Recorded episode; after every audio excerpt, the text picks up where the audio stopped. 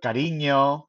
Sí, aquí estoy, cariño. Ay, qué bien, me lo has cogido a la primera, ¿eh? A la primera, porque llevo aquí desde hace ya 20 minutos poniéndome un sustito esperándote, cariño.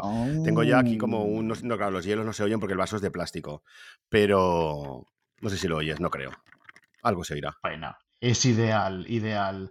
Ay, Sí. chica, ¿cómo estás? Mira, yo estoy desolada porque es que he dejado la dieta, la he abandonado. O sea, No me jodas, mira lo que te pongo. sí. Se marchó y a su barco le Así es. Yo creo que es Pero por por culpa del favor, qué último, del disgusto último más podcast. grande. Mm, Mira, ¿Por pues por qué? hablar de la, de la dieta y de todo, pues yo qué sé, chica, este fin de semana no me has apetecía puesto, te has nada. puesto fina y filipina, ¿no? Me he puesto tibia, sí, me he puesto tibia. Tampoco tanto, ¿eh? Pero que bueno, pues Ya. ya, pues, bueno, pues que no, que no. Sobre todo ayer que, que era domingo y estuve en casa viendo Ya. pelis, en el sofá, y Yo mira, ya, pues, ¿quieres que te cuente una cosa de los domingos? Yo sabes lo que hago. Huyo de los domingos de la siguiente forma. Punto uno, porque así también dejo a Charlie que se coma sus mierdas en el sofá y sus chucherías y sus cosas y así no me da envidia. Y lo que hago es pasarme el día entero bebiendo en las calles. Ah, mira, pues muy bien. Una opción O sea que haz lo mismo, deja a Javi en casa que se coma él sus patatas fritas y sus cosas, tú te tomas tu ginebra con tu Coca-Cola cero o tu tónica cero En un y eso parque. no engorda nada en un parque sola. No, no lo No, sé, no lo sé. ahí me eh, funciona muy bien porque así no estás amorronada ahí en el sofá ni nada en absoluto, estás ahí como para arriba y para abajo y no te engorda. Estás pues todo lo contrario en Mm, una discoteca bailando, en un bar, mm, yo qué sé, alternando con las amigas, mm, enterándote de todos los cotilleos de tu círculo, todo. Mira, Perfecto, chica, no cariño. lo sé. Mm, También te digo que la he abandonado y tampoco me siento culpable ni nada, ¿eh? O sea, Muy bien como en un momento de esos que digo, mira, chica, que sea lo que Dios Te quiera suda el coño todo. Sí, sí, sí, porque es que estoy en un momento como, eh, no de estrés, pero como de agobio así de curro y tal, y bueno, que no, que es que yo soy así, chica, mira, pues Que sí, que sí, que sí, que sí. Que no te tienes que justificar ni nada porque eh, ahora no te viene bien y no te viene bien. Además, tenemos ira interiorizada y eso no nos viene bien. Oye, ¿y tú qué tal con la, con la cámara nueva? ¿Has estado haciendo ya, Sí, eh, has practicado? sí, sí, sí, sí. Bueno, pues es que la cosa está en que yo me llevé la cámara porque la tenía ahí como en una caja que tú, te ponías negra porque me decías, maricón, ¿te has comprado una cámara de la hostia y no la, no la utilizas?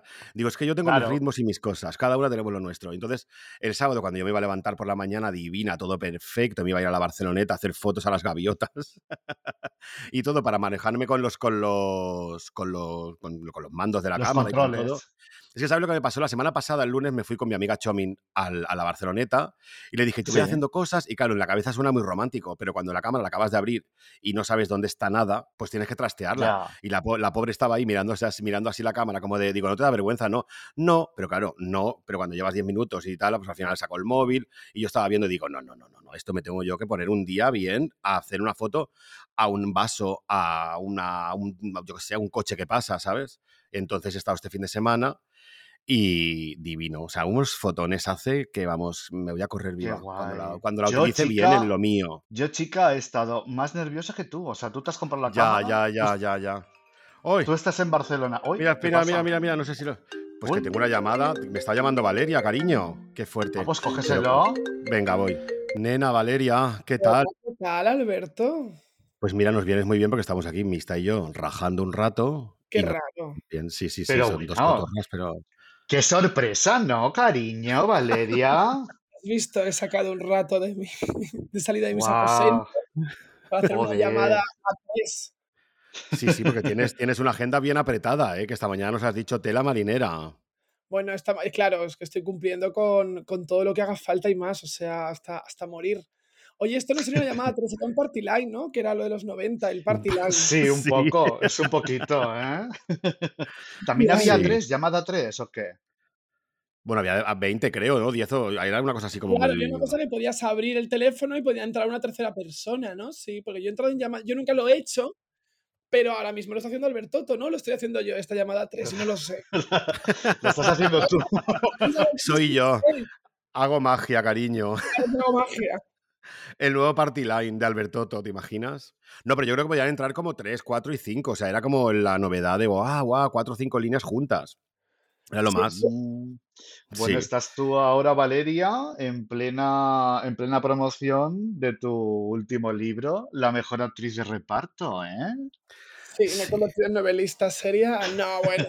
A ver, pues sí. Yo, esto es como Jeepers Creepers, comía hígados cada 28 años, yo saco un libro cada dos años, ¿no? Entonces, cuando sacas el libro te toca toda esta promoción descarnada que es agotadora, pero también es muy guay, sobre todo si de repente estás, estás con amigas, ¿no? ¿Pero estás Ya. firmando libros y todo eso o todavía no? No, todavía no. Quizás cuando se publique esta llamada, sí. Porque, no, porque claro, también vosotras sois muy rápidas aquí. Sí, sí, esto mañana pasado está colgado. Claro, pero eh, todavía firmas no he hecho, no, no. O sea, he salido y me empezaba a hacer todos los medios habidos y por haber que, que han solicitado. Que son muchos, ¿no? Mm, Qué guay. Eh, so- sí, son bastantes, son bastantes. O sea, no empecé a decirlos porque tampoco, si queréis, pero no es plan, ¿sabes? Pero sí, unas y Bueno, otras. sí todo el que. Hombre, yo cuando, cuando, cuando esto se publique, yo habré ido ya a la presentación, ¿eh? Claro, pero me daba miedo, pero me daba miedo decirlo, porque como sois tan rápidas, yo veo que Alberto edita dentro de tres horas y se publica mañana, ¿sabes? De repente, martes. Ya. Entonces digo, a lo mejor Es verdad. Bueno, da te- igual. es- Bueno, mañana, yo te digo a ti que mañana, mañana mismo ya estamos publicando. Eso está ahí publicando. Ya estamos editando y poniendo todo. O sea que Vale. con mucho pasado está publicado, te lo digo ya. Pues igual no has llegado a la digo, todavía. No des por que llegas viva el miércoles. Oye, que digo que lo guay de este, de este libro, que es tu quinto libro, es Sí. que es tu primera, eh, es tu primera ficción. No, a ver, lo guay de este libro es que la foto de la cubierta es tuya y luego ya. Eso es lo mejor. En la, en la faja pone la primera novela de Valeria Vegas, que la tengo aquí, que esta mañana he ido al FNAC a comprarla, ¿eh? Sí, ya lo he visto, ya lo he visto, ¿verdad? Sí, sí, sí. sí. Pues Qué no, guay. es, es mi primera ficción, que es verdad que al final un poco en el nivel guion, pues es hacer lo mismo, ¿no? Cuando guionizas, pues ya es, es ficción, pero bueno, al final pues, la- pues lo, lo novelas, en una historia y, y tiras por derroteros. Yo me he dado cuenta que además lo paso mal escribiendo eh, novela, porque... Sí. Sí, porque cuando escribes eh, pues, eh, una biografía o los ensayos, tú, tú dejas to- todo el tocho que tienes ahí de investigación, todo lo que tú has sacado para contrastar, todo lo que es historia en sí misma, y, y bueno, y lo dejas donde tú quieras pararte y te vas tres días, te ausentas. Aquí si te ausentas tres días, pierdes completamente la voz del personaje, estás como, vuelves Ajá. otra vez como con pocas ganas, ¿sabes? Entonces... Ya, ya. me di cuenta, sí, que dije, no, no, no, esto no se, no se, no se puede parar. Yo todas las veces me imaginaba a Sandra Barneda escribiendo todos los días. Digo, Sandra está escribiendo ahora mismo, yo también. Qué fuerte. Pero un momento, pero tú eres una persona que está activa todo el rato. O sea, pero ¿cómo has sacado tiempo de ahí? Porque yo que te conozco y hablamos bastante a menudo, siempre estás en un lado, en otro, en Sonsoles, en no sé cuánto, en Telecinco. Estás siempre como para arriba y para abajo en radios, podcasts como este, como otros. Pero ¿De dónde saca sacas el tiempo? Se saca tiempo, pues fíjate, se saca tiempo viviendo en la misma ciudad que Mista sin ver a Mista tres meses, por ejemplo, de pronto. Claro. pero no, mi vida social se reduce eh, muchísimo. Es decir, a ti, Alberto, te he visto antes que a Mista en el tiempo ahora mismo. Ya. Bueno, también porque cuando yo bajo es algo como. mm, No, como pero no muy- muy bajos, cuando yo he subido a Barcelona, por ejemplo, al aniversario Ya. de la Popper, ¿no? Pues ahí nos hemos visto. A mí está todavía no lo, no lo he visto, ¿no? A lo mejor otra vez vamos a lo mismo. Cuando se escucha este podcast, igual ya lo he visto. Vete a saber, claro, es que no sé. Seguro. Nunca se Seguro. sabe, nunca se sabe. Claro, la Oye, y entonces- hablado, pero- Dime, dime. ¿Te has sentido un poco como Jackie Collins escribiendo este, Wow. o sea, Sí. este, este libro? ¿Sabes qué es? ¿Sabes qué es nuestra referencia? Hombre, claro. Hay dos Jackies. Hay dos Jackies. Jackie Stallone y Era Jackie, la madre de Stallone que leía el futuro en el culo, en las nalgas de la gente. Por favor, y Jackie encanta. Collins. Son nuestras dos Jackies, ¿no? Bueno, luego es que la otra. Jackie, la Jackie Jackie O, esa no, no, nunca hemos hablado Pero de ella, no, ¿verdad? no tenía tanto, no tenía tanto poder para nosotros.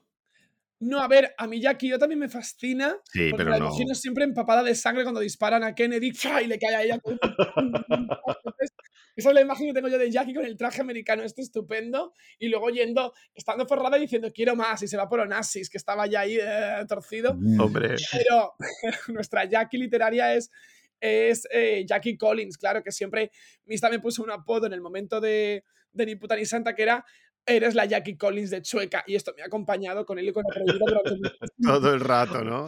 Oye, pero que digo yo, yo tengo todos tus libros, menos el de la mejor actriz de reparto, que está publicado por Planeta, ¿verdad? Está publicado por Planeta, por el, el sello que tiene dentro de Planeta de temas de hoy, sí. Y yo creo que en Planeta los que se han portado súper bien, mi editor es maravilloso, pero estarán flipando ante una mujer tan frívola desde los tiempos de Jackie Collins que no había una mujer. no existía, ¿no? De foto de, de foto de la faja esta, quiero esta foto enseñando el escote. ¿Por qué? Porque sí, viva la fantasía. Y la de dentro también. Y esto no sé cuántos. Entonces es todo un Hombre, despropósito cuando, pues- cuando entro yo. Pues como buena autora, despropósito es no, que- eso es lo más. Pues yo tengo los cuatro y me falta el, el quinto, que lo tendré en la, Claro. en la presentación. Me haré con él porque lo ne- necesito leerlo ya. Yo eh, me y a lo de que este mejor. libro lo tengas porque, porque nos has otorgado esta foto para, para la. Coño, Bueno, para A la la, faja. para la faja, exacto, para la sobrecubierta, y eso se tiene que agradecer de alguna manera, que mínimo cante un libro, que eso es nada, o sea, Totalmente. Bueno, Yo también los tengo y además tengo, yo los tengo todos porque ya esta mañana he ido a comprar este que estaba en literatura hispanoamericana. Panamericana. Tan En el FNAC.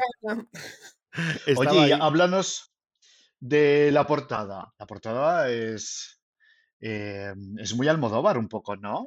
Es, es- me Sí. hace un rato. Hace un rato, no, no, me lo han dicho hace un rato. ¿Qué medio era el de hace un rato, Isabelo? Isabelo, para quien nos escuche, es mi cónyuge, ¿el qué? Colpisa. Mi coño. Tu apuntador. Cónyuge, mi cónyuge barra Juan el Golosina. Pues, entonces le voy diciendo, pues el medio este, ¿cuál has dicho? Col- Colpisa. Bueno, pues el... eh, Colpisa, no sé lo que es.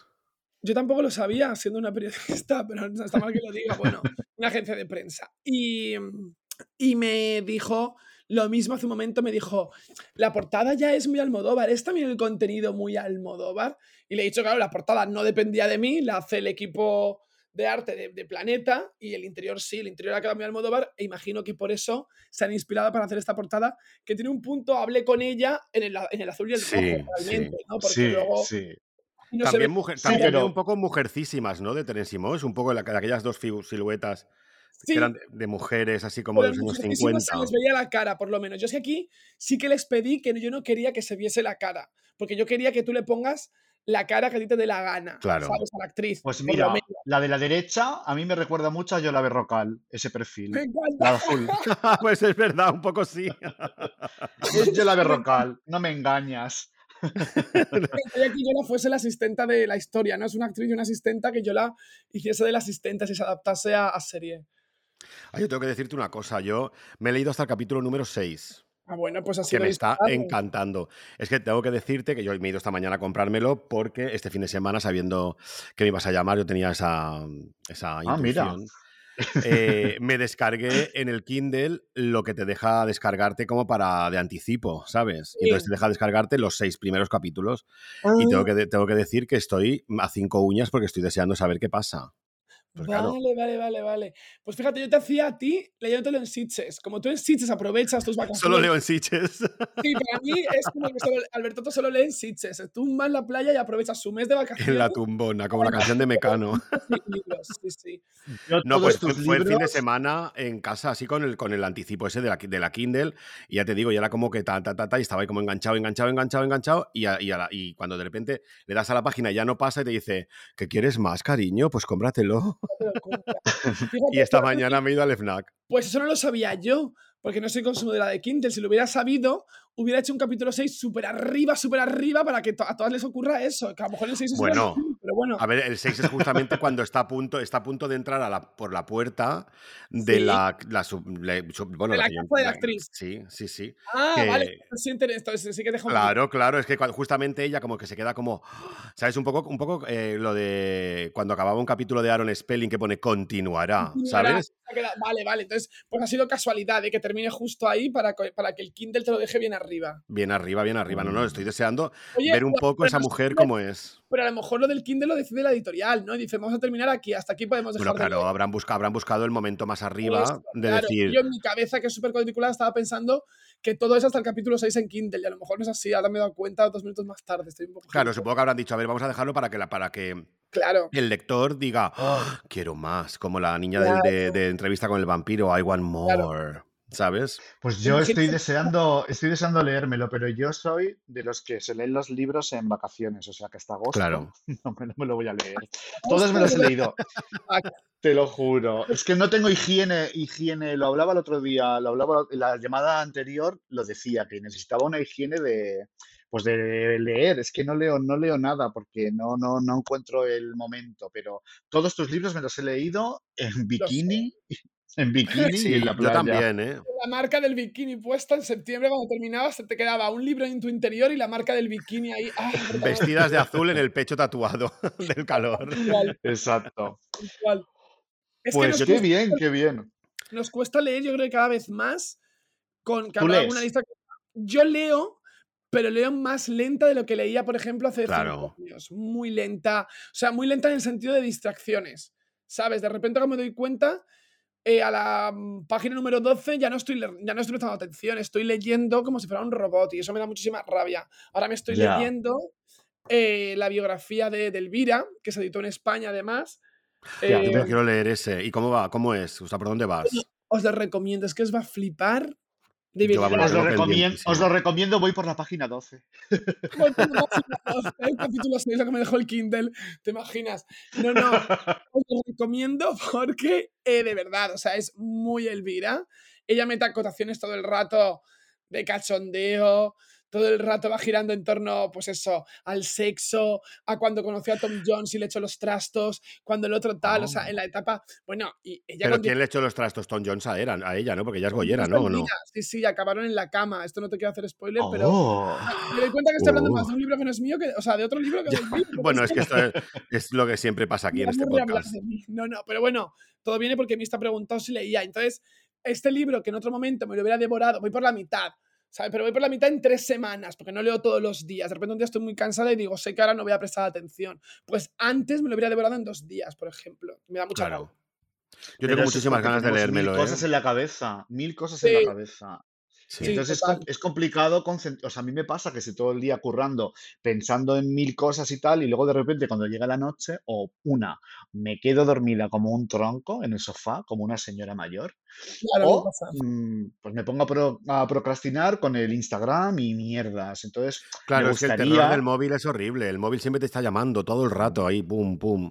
Ya, y a veces ves cosas que también no- te quitan el sueño, ¿sabes?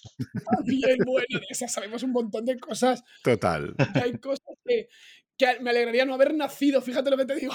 Por no tener que verlo. A mí me gusta a veces cuando veo cosas muy macabras, lo típico que haces un pantallazo y se lo mandas a una amiga porque dices, si me muero ahora, no quiero que esto sea lo último que mis ojos hayan... haya-". Ese terror lo tengo que compartir con las amigas. Eso lo hago Tienen que padecer igual que yo. Ay, pues me vais a matar ahora y si queréis que colgarme, me colgáis. Pero ¿sabéis que no he visto la película de Elvira? ¿En No? Mista, no, no te puedo Por creer. favor. Te lo juro. No, no, no. Pero si la han dado la No tele la- 80 veces. No la he No, visto, no la he visto. Nunca lo habíamos hablado, claro, lo había dado por hecho. Es como la presunción de heterosexualidad absurda que hay por ahí por el mundo, pues por la presunción del, del Elvira, de que todo el mundo ha visto Elvira, por lo menos Claro, mundo claro. Pero O nena, sea, pero si la- es que es un, es un escándalo de película. Es como es que La sí, además es tan tengo- fácil de ver. La tengo metida a Elvira en mi imaginario totalmente y, Claro. y las veces que la he visto ha sido cuando, la, cuando RuPaul la ha llevado de invitada, que me fascina, pero la película no la he visto nunca. O sea, es muy fuerte, ¿verdad? Hay que decirle a nuestros miles de oyentes que Valeria tiene una máquina de, de De Elvira. Una ma- ¿Pero de qué es? ¿De, de Konami, Arcami o cómo se llama eso? Una Es máquina de comecocos. arcade- no, no, pero es un arcade que yo pedí que me la customizasen por fuera toda de Elvira. Dentro tiene un juego de Elvira, pero tiene muchos más juegos. Tiene el- los clásicos, el Pac-Man, el Street Fighter, o sea, es realmente un simulador, una computadora por fuera. Es lo más. Yo pedí, sí, sí, sí. Pero Mista, esto que acabas de decir, he pasado de la sorpresa a la ilusión. Porque esto puede hacer que veamos. Que- Claro. Que, que O sea, nuestra mí- amistad se, se resquebraje, ¿verdad? No, No, no, que no, se una más que nunca. yo quiero estar bien- viéndote a ti mientras ves Elvira. O sea, como si fuera un análisis, Vale. estoy viendo a un mono tocando algo, Pero ¿sabes? Pues estoy- Prométeme que no me harás la encerrona de quedar conmigo para ver Elvira y quedarte dormida como la última vez. sabía que ibas a hacerme ese reproche. Ahora explícaselo a España que lo entiendan. Sí, quedamos para ver Increíble Suerte, que es una película Sí. que protagoniza eh, Bette Midler, que es una de nuestras actrices de... Eh, De y cabecera. luego la otra, ay, ¿cómo se llama la otra? Ah, Shelley Long. Sally Long, eso. Y entonces es una película que es imposible encontrar, o sea, no te la puedes descargar, está descatalogadísima, yo creo. Sí. Y, y entonces Valeria la tenía. Y entonces me dijo, vamos a hacer cine de verano en casa y la vamos a ver en la terraza. Y yo, bueno, para mí era como el evento del mes, digo bueno, del año casi. Llevábamos, llevábamos como 10 días a pura paja, calentándonos mutuamente. Oh, dentro de 5 días veremos increíble suerte. ¡Guau! Qué ganas de verla. Quedan 4 días, quedan 3 días. Y llegó el día. No hagas nada para cenar, solo, solo vino y la película. Y quedamos y a los y a las cinco íbamos comentando cosas sin mirarnos, pues cuando sale la primera imagen de Beth Midler, ¡guau, qué fuerte! Mira el vestido, tal, el peinado imposible, qué vieja que está, nunca ha sido joven. Y, y de repente me, yo seguía comentando y yo escuchaba, Sola. ya no escuchaba, ya no no escuchaba ni a Isabelo, ni a Valeria, y también estaba Sharon. Y de repente me giro y las veo a todas durmiendo. Las cuatro O sea, fritas. Por favor, habían- las risas de Isabelo, mi cónyuge, recuerdo aquí al lado, que está con su ordenador trabajando, se está riendo, de escuchándote ahora mismo. Porque, se- Porque- porque se siente culpable. Claro. Él fue el primero en dormirse, luego caí yo y luego Sharon, pero, pero Mista aguantó hasta el final. Cuando se dio cuenta, se giró. Hombre, Hijas de puta, estáis dormidas a las 40 minutos. Y lo peor de Valeria, sola. lo peor de Valeria es que de vez en cuando me contestaba, ¿sabes cuando estás dormida y no, y no quieres despertar y hay una pesada que... Y entonces me hacía así, ah, sí, qué guapa la, la Beth Midler. Y, cuando me vio, digo, pero está dormida. La cerda. Bueno. Pues con el- Elvira, con Elvira no, ¿eh? No, no, con Elvira te digo que no, no, no, te juro, con Elvira no me duermo. Al revés, con Elvira puede ocurrir que me digas, ¿te puedes callar? Tipo para mis Fuster, ¿sabes? ¿Y Pero sabes qué película, qué película tampoco he visto? Que ahora ya sí que me vais a colgar. Y Guapa. se la, me la pasó hace poco Angelita la Perversa. Eh, Blancanieves. Vegas, i- Vegas sin espejo. Ah, ya. Yo, yo- yo creo que Titanic, ¿te entera tampoco la he visto, ¿eh? Pero es que Vegas in Space sí que entra dentro de lo raruno, porque a diferencia, Elvira sí que la ponían en Antena 3 todo el rato, en los 90, Elvira la Halloween. mucho. No, fíjate Alberto que yo creo que en España no tenían, no tenían la, la idea de ponerla por Halloween, no tenían, los directivos de Antena 3 en ese momento no tenían tanta inventiva para pensar es Halloween y ponemos Elvira. En Halloween No la pondrías- ni ahora, o sea, Ya. Claro, claro. Entonces, entonces la ponían a las cuatro y media de la tarde un sábado, que es donde yo la descubrí. Pero Vegas in Space, yo creo que no se ha, puesto, no se ha puesto en televisión en abierto nunca, en abierto ni nunca, en Canal Plus. nunca. Bueno, en la 2, en, en los 2000, 90, en la 2 ponían, pues yo qué sé, la- todas las de John Waters y todo eso. La mierda, la mierda de Divine la he visto yo en la tele, ¿eh? Sí, pero es que John Waters alcanza un un estatus cuando llega Hairspray importante. Y entonces ahí, esa parte del 87, cuando le hacen estas retrospectivas en la 2 a principios de los 90. Pero Vegas in Space es que no entra dentro del director, no es, no es nadie, por así decirlo. Los actores tampoco. Es una cosa, de hecho la distribuyó la Troma, ¿no? Que es esta mm, productora distribuidora independiente que hacía El Vengador Sí. Tóxico y todas estas mierdas maravillosas. Entonces, Vegas in Space, yo recuerdo verla porque me la descargué hace como unos 20 años cuando sabía usar el emule. El emule sigue. Sí, sí que sí. Eh, Amule, yo no del- se llama yo Emule, del se llama de otra manera, pero sí. Amule. Le han cambiado la A. Por lo menos en, en Apple, creo. Yo Amule. soy que era antigua para todo. Entonces, eh, cuando me- y la descargué y milagrosamente ahí la vi. Quise hace poco volver a, a buscar el DVD, no lo encuentro por ningún lado, estará por ahí. Pero esa entiendo que no la hayas visto porque no es una cosa, tampoco es la Biblia del mariconeo, no es el Rocky Horror, ¿sabes? Es una película Ya. curiosa. Hombre, Bueno, pero que ser sí, ¿eh?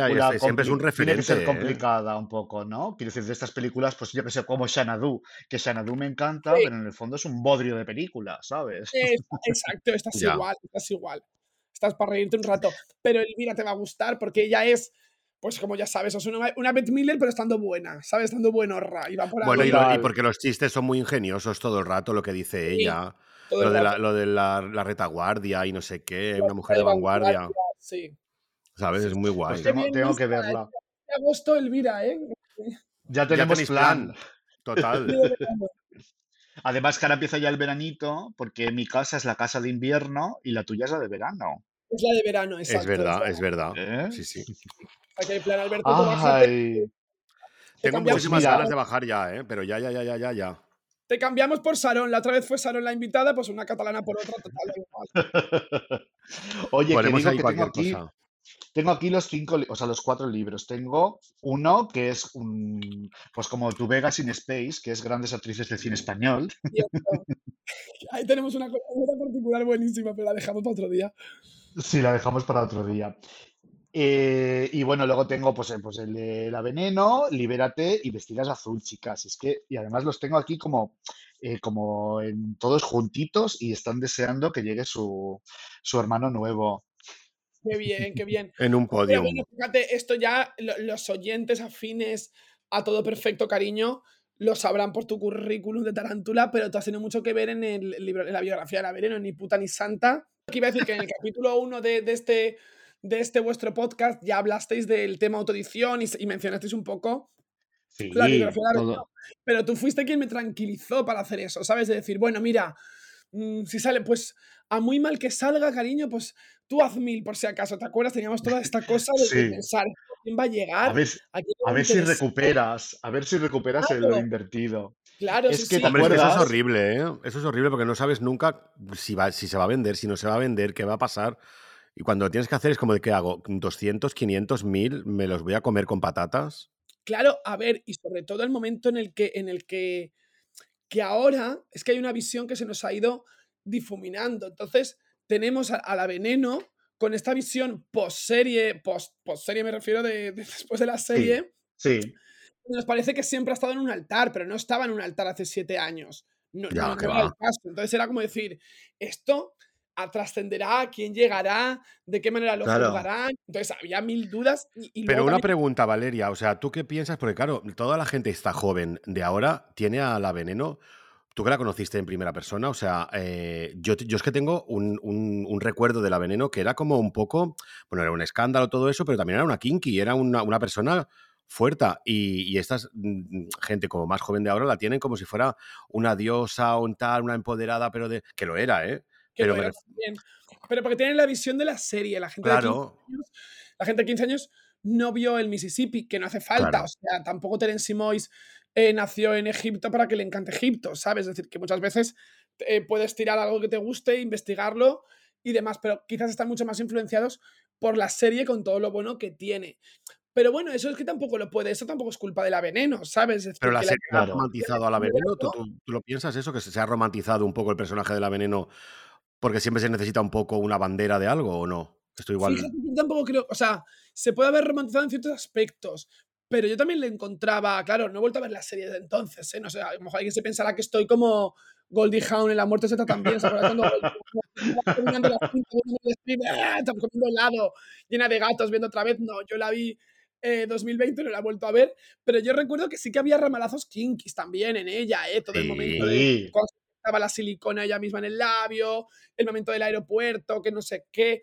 Pero aún así está hecho como de cómic, como de no sé qué, ¿sabes? Como un poco romántico. Por- bueno, por lo menos a mí Pero eso bueno, me parece que, que no está pues mal, que no está porque nada hay- mal, ¿eh? Está- Porque hay que, drama- hay que dramatizar todo, claro. Pero em, ficción, es que no deja de ser una ficción. Las los biopics no son reales, Nah, casi nah, nunca, claro. ni el de Judy Garland, ni el de, ni el de, te digo Garland, ni el de Marilyn Monroe, ni nada, porque no estábamos ahí realmente en ese momento. Claro. Bueno, mi, mi- A mi mí- pregunta, o yo, yo, eso es lo que yo pienso, ¿eh? Que a lo mejor si la veneno todavía siguiera viva, yo creo que hubiese metido muchos, mm, muchos resbalones, porque tal y como le- está ahora mismo la cosa con los con lo políticamente correcto, y ella era todo menos correcta. Claro, seguro, seguro, pero es que hoy en día, es que hoy en día eh, la mitad de las cosas que decía la veneno por la televisión, la mitad no, el 70%, no, no sé si podrían ni siquiera decirlas. O sea, Por es que no la invitarían ya. Ya no la estaban invitando ¿eh? en ese Qué momento. putada, ¿eh? Porque es Ella- que. vamos Ella llevaba atrás. tres años sin hacer tele, o sea que ya había algo ahí donde, uy, cuidado con lo que, con lo que ella diga, que obviamente no es que fuera políticamente incorrecto, es que a veces era pasarse tres pueblos, pero bueno, es que Sí, una pisonadora. Una, una cosa, ¿no os habéis dado cuenta que la gente más joven, cuando imita a la veneno, no imita a la veneno, sino que imita a Isabel Torres. O sea, que imitan Claro. al, la voz y el tono no Es es, el de la veneno. Ya. Y me Es da mucha verdad. rabia a veces, digo, pero por, cuando de repente una travesti se pone a imitar a la veneno, ¿no? Y dice, pero ¿qué, qué está, o sea, ¿en qué, cómo- qué está haciendo? Es O sea, verdad, es verdad. Sí, sí, Hay, un- no, hay un totalmente. no antes y es un ella. después también de eso. Hay un antes y un después también. ¿Nos habéis dado cuenta que no querías hablar de la veneno y llevas hablando 10 minutos de la Perdón, es culpa mía, culpa No, mía. pero eh, a mí me, o sea, yo me acuerdo cuando, cuando yo te conocí, que fue porque fue a través de La Prohibida, Sí, porque te invitó a Ultra Pop y tal, sí. y, y nos conocimos en, en- en mi casa cuando tenía, que tenía el estudio y tal, Me y acuerdo nos. Sí, y sí, sí. hicimos amigas, o sea, rapidísimo, hablando ya pues de iconos En como Sabrina. Salerno, ¿eh? sí, sí, sí, sí, sí. En un minuto, en un minuto fue como de, oh, y esta y la otra, y no sé qué, y esta hija de puta, y esta zorra, como mola. Fue en un Sí, sí, un sí. O de repente, yo qué sé, mm, de repente encontrar a alguien que, que le guste tanto Angela Cabaña o Danuta Lato como a alguien le puede gustar eh, Lady Gaga, pues de repente dices, joder, o sea, ¿qué está pasando aquí? Y Claro. entonces, entonces yo de aquella tenía un programa de radio en Ponte Chueca con Juan, que era, bueno, pues lo que, pues éramos, fuimos también como unas eh, precursoras del podcast, aunque aquello no era un podcast hace muchos sí. años, pero era el programa que teníamos, el Racket Number 9, que te llevamos, Sí, lo y ahí fue cuando tú diste la exclusiva de que esas memorias que tenías escritas hace mucho tiempo iban a ver la luz. Y cuando salimos, me acuerdo que me dijiste, oye, Mista, te quiero hacer una proposición. Eh, ¿tú harías las fotos de la portada del libro? Bueno, Te que... volviste loca, ¿no? Bueno, Me bueno, o acuerdo sea, perfectamente, o sea, me acuerdo que debía ser invierno, porque a lo mejor eran las 7 de la tarde, pero ya era de noche, por ejemplo. Me acuerdo como de un montón de detalles. Me acuerdo que, que Juan Flan, un beso desde aquí, me puso pruebas súper difíciles de actrices para identificar los fragmentos de las películas, ¿te acuerdas? Eso fue terrible. Sí, sí, sí, iba a muerte, iba, iba a muerte, fue a pillarme. Y algunas acerté y hubo un par que no, pero que me acuerdo de un montón de cosas. Y me acuerdo de decirte esto porque la prohibida me dijo: quien mejor la va a retratar y le va a pillar el punto es Mista. Y obviamente, a ver, ya, ya conocía tu, tus fotos, tus trayectorias. Y, y me acuerdo de decírtelo, pero además, no de decírtelo con resignación como de va, se lo ofrezco a este. Era como decir, hostia, sí. O sea, Convencida. con todo el imaginario pop que te exacto que tú tienes, es que lo ibas, le- le- lo ibas a dignificar mogollón. Wow, yo me acuerdo que te dije que, vamos, que me lanzaba a la piscina totalmente, que le hacía las fotos, que te diseñaba el libro y todo. Yo me metía, vamos, a, mm, pero vamos, como si me lo dices ahora, o como, o como si me hubieses dicho que era la biografía de, no lo sé, de Susana Estrada o de cualquiera. Pero claro, lo de la veneno era una cosa como, pues eso, ¿no? Como un personaje que todos teníamos en nuestro imaginario, en nuestra cabeza, pero que mm, mm, no existía en esos momentos. O sea, empezaban a salir los memes y tal en Instagram, pero que la veneno estaba como totalmente en el olvido, En el completamente. olvido, sí, sí, totalmente. Exacto. Era más una cosa de la memoria colectiva que de, que de estar realmente en los medios que ya no estaban, ¿no? No le daban ya. Y Total. yo me acuerdo, yo muchas veces he pensado, digo, yo ya no me, ¿sabes que no me acuerdo de más fotos, de más descartes para la portada? Porque yo creo que tú tuviste este ojo de fotógrafo de decir, esta es la foto. ¿Sabes? Pero es que lo hizo ella, o sea, ella misma, porque yo creo que en ningún momento le dijimos, esta es la foto de la portada que sale como una especie como de virgen, como una cara muy dulce. sí. No le dijimos nada, es que ella, o sea, mm, o sea, yo iba más rápida ella que yo disparando. Me daba foto por clic. O sea, yo disparaba y ella me daba una pose, pero sin Sí. parar, sin parar, sin parar. O sea, no tengo ni una sola foto igual. O sea, son todas Claro, pero una pregunta. Claro, yo no estuve, yo no estuve en esa sesión. Supongo que tiene toda la pinta de que la veneno sea de esas que no es como ahora que tú a- alguien posa y tiras mm, una ráfaga o tres o cuatro fotos, sino que es un flash, una pose, ¿no? De esas de zas, Una zas, supermodelo, zas, zas. una Sí, Como de, supermodelo. de las grandes, ¿no? Misty lo Como decía una, y además lo decía con honestidad, ¿eh? O sea, le decía, es que es una supermodelo y tenía clarísimo que disparo, cambio de pose, disparo, cambio de pose. Y era como flash, flash, flash, flash. y Claro. ella me decía, dice, ella me decía, espera, dice así, que esto le pone muy cachondo a los tíos y se metía el dedo en la, en la boca, por ejemplo.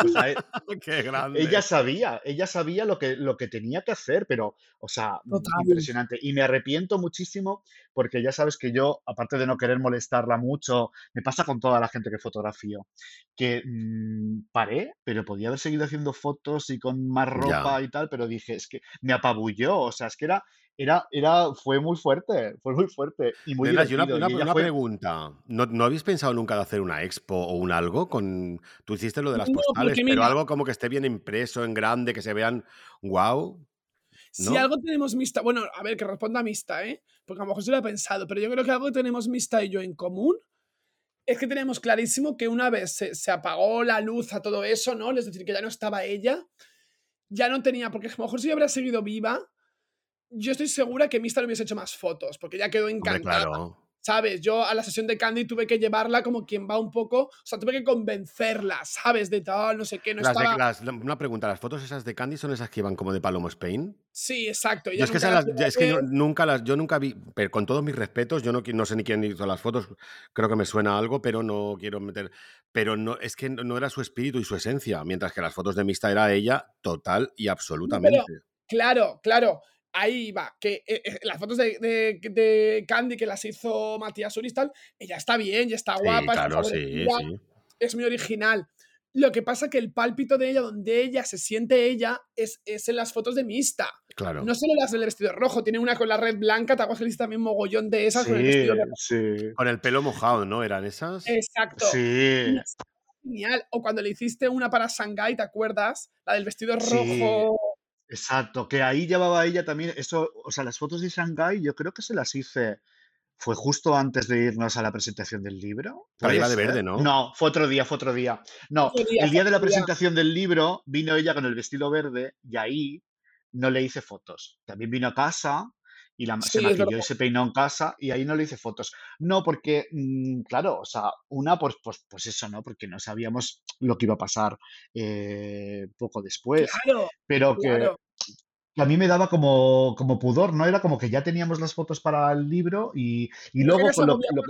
Claro. Claro, y lo que tú decías, Alberto, de si habíamos pensado en hacer algo, fíjate tú, que yo durante mucho tiempo, o sea, justo cuando yo para mí, el, para mí, o sea, mi trabajo ahí era hacer las fotos para, para el libro y no, nunca pensé en nada más, en, en- en usar ese material para nada más. Luego ya hace como tres años decidí hacer Mm. las, las postales de la veneno con las Yo las tengo aquí, las postales tal, están en mi, en mi estantería, las tengo ahí como presidiendo la estantería, siempre la veneno, pero lo por hice ti, porque me, me apetecía hacer, me apetecía hacer algo como bonito y tal, pero me, me daba como cosa, ¿no? Como el, el de repente como volver a sacar, o sea, creo que eso fue lo último y yo creo que no, que no volveré a hacer nunca nada más con ese material, yo creo, Claro, porque ya ya, ya está, Sí, a ya mí cuando me ofreció una editorial grande, como sacar el libro, ¿no? A raíz de la serie y todo, sí, es verdad que estuve dos días pensándomelo, pero también cuando lo piensas,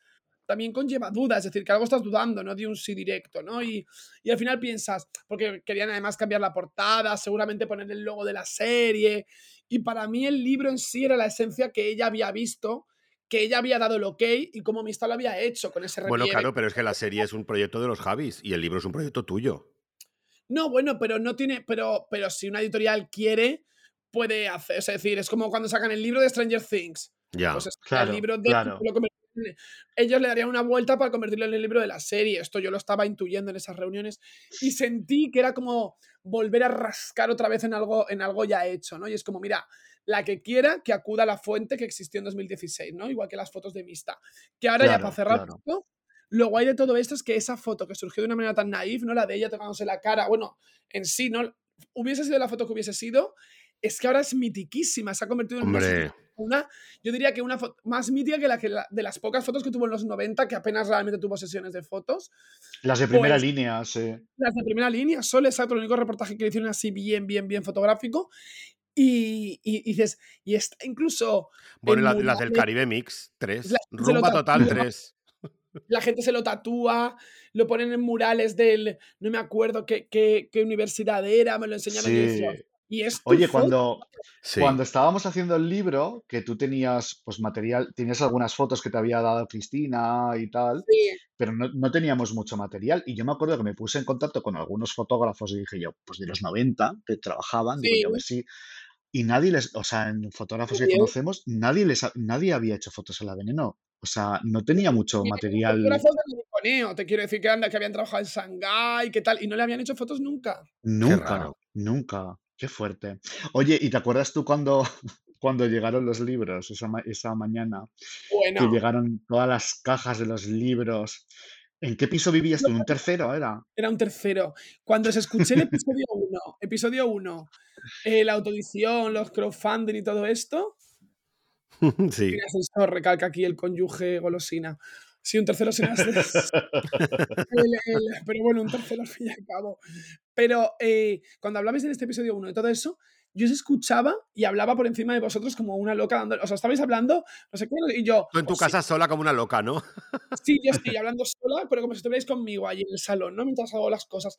Y, y me acordaba de ese día también, ¿no? De, o la sensación de cuando te llega el libro y lo abres y estás como flipando, ¿no? De decir esto. Sí. Y dices, "Ostras, ya es verdad esto, esta fantasía, esta, esta especie de Qué locura. maravilla, cuando abres una caja es una maravilla. ¿eh? Cuando la ves la primera vez y dices, "Oh, ya está, se ha hecho ya de verdad. Pero fíjate una cosa, a mí no me ha ocurrido con los siguientes libros, ¿eh? Siento ser tan... no bueno, porque se te hizo mucha ilusión concreto, ¿no? Te costó Es mucho porque hiciste. se, se lo tuvo que sudar. Quiere decir que cuando Por te eso. publica un Claro. libro, una, una editorial, hay una industria detrás que apoya el producto, de todo esto tú te desentiendes. O sea, tú escribes el libro, haces todo el trabajo y gestionas cosas pues como portada, esto, lo otro, etcétera.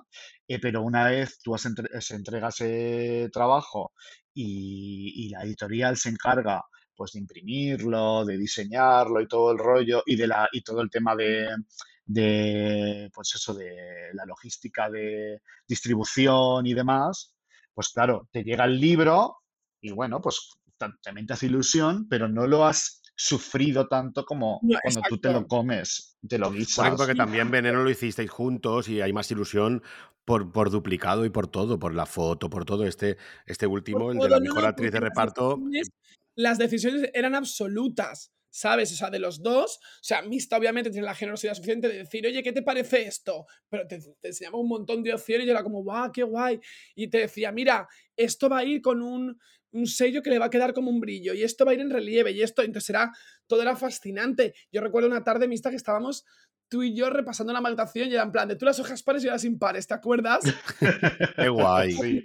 Y luego nos encantaba, nos meábamos con los pies de página de las fotos. Sí, sí, sí, sí, total, total. Los nos meábamos, pero sí, o sea, el libro lo, lo, lo- lo corregíamos tú y yo mano a mano y, y vamos todo, o sea, todo. Y Por por favor, ejemplo, ¿puede, puede haber algo más guay que trabajar con una amiga? ¿Sabes lo que, te- lo que digo? O sea, hacer estas cosas tan guays con una amiga es que es lo mejor que te puede pasar.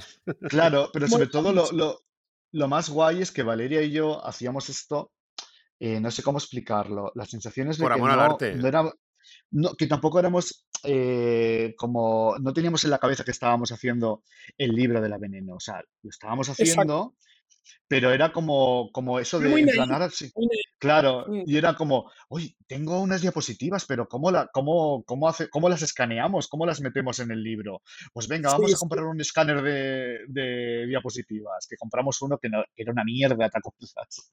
Yo tengo uno, si me lo hubieses pedido, maricones.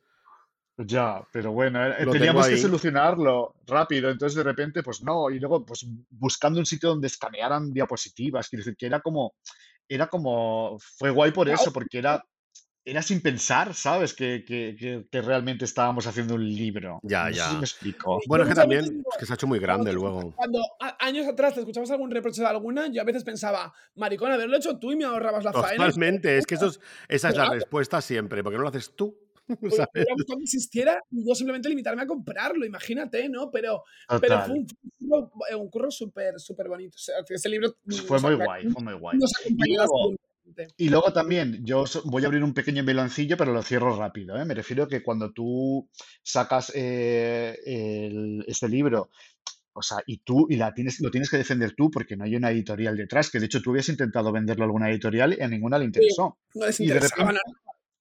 A nadie le interesaba. Y entonces, y, pero era una, era una cosa muy curiosa porque había mucha gente del colectivo, pues como que, pues tampoco le hacía mucha gracia que Valeria hubiese sacado el libro de la veneno.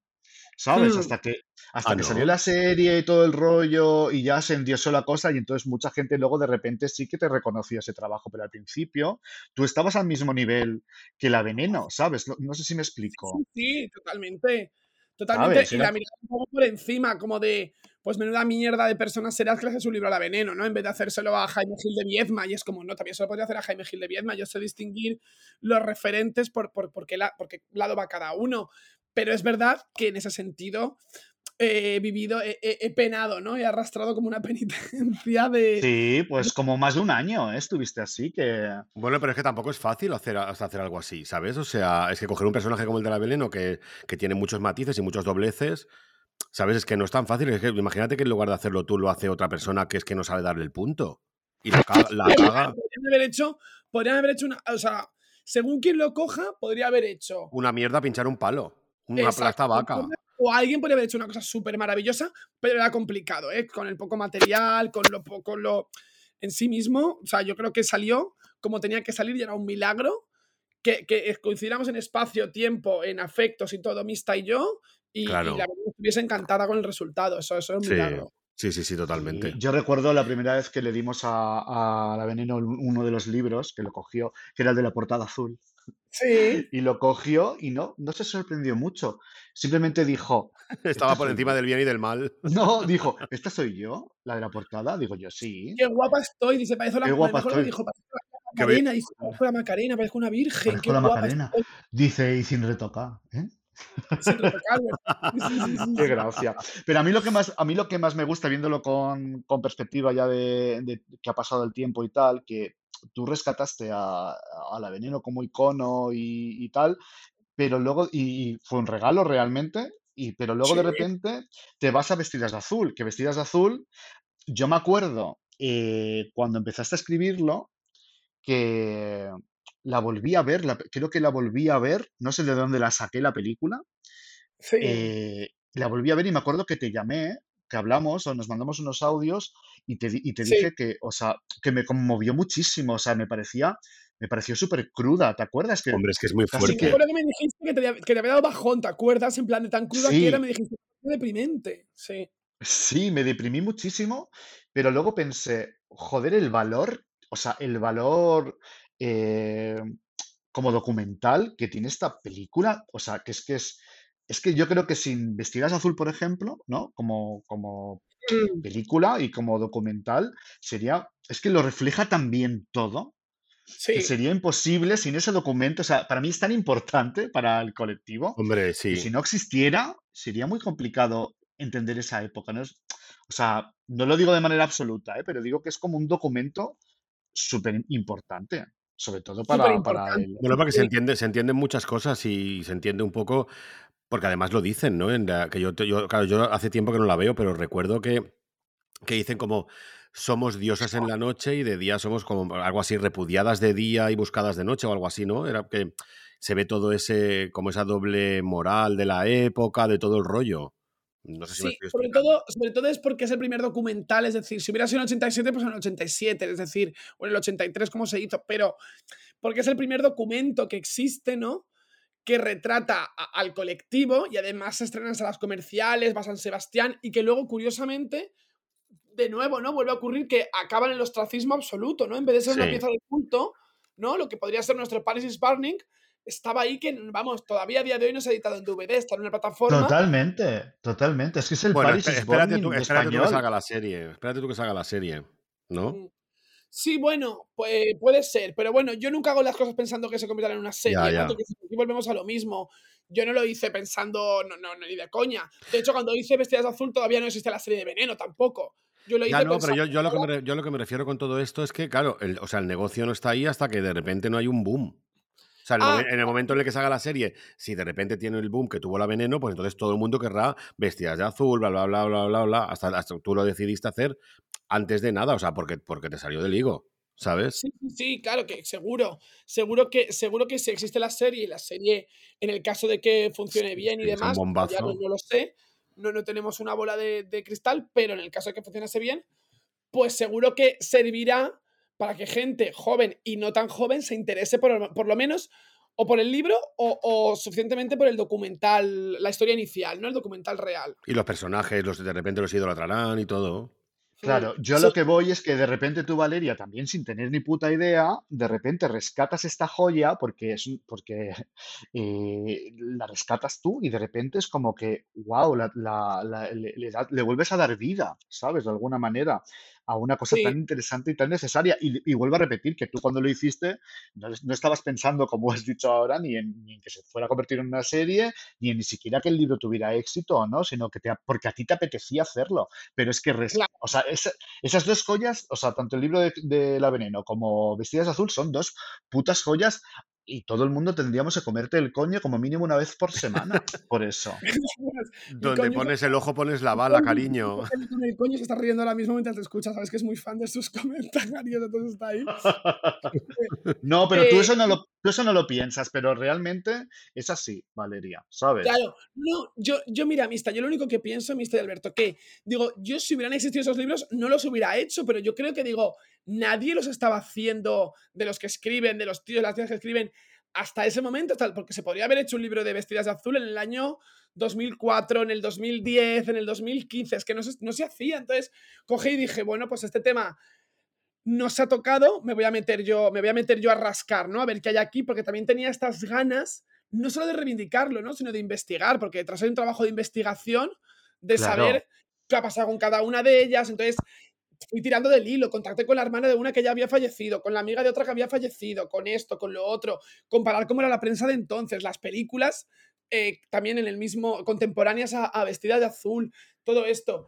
Y, y luego quedó de repente una cosa que a la vez lo que tenía en común con, con Ni puta ni santa era la transexualidad, pero luego no era nada, como el libro no se parecía en nada, ¿no? Era una biografía, Claro. el otro era un ensayo puro y duro, sesudo, sí. ¿Te acuerdas, ¿Te acuerdas cuando yo me lo empecé a leer? Que me traumaticé. ¿Te acuerdas que Sí, te llamé sí. varias veces desde, desde sí. Sitges, en mi tumbona? que yo te decía, hostia, lo hago todo tan mal. Porque claro, este, era como que empecé a, empecé a leerlo y yo, me, yo me- de repente yo decía, ay, yo creo que lo estoy haciendo todo mal, porque, porque ¿te acuerdas o no que te, que te llamaba? Y tú me decías, Sí. tú léetelo, da igual, adelántalo si no hace, si te hace falta, lee, más adelante, lee más adelante. Claro, claro porque, porque es un libro donde puedes irte de repente a cualquier otro capítulo. Las entrevistas, el no sé qué.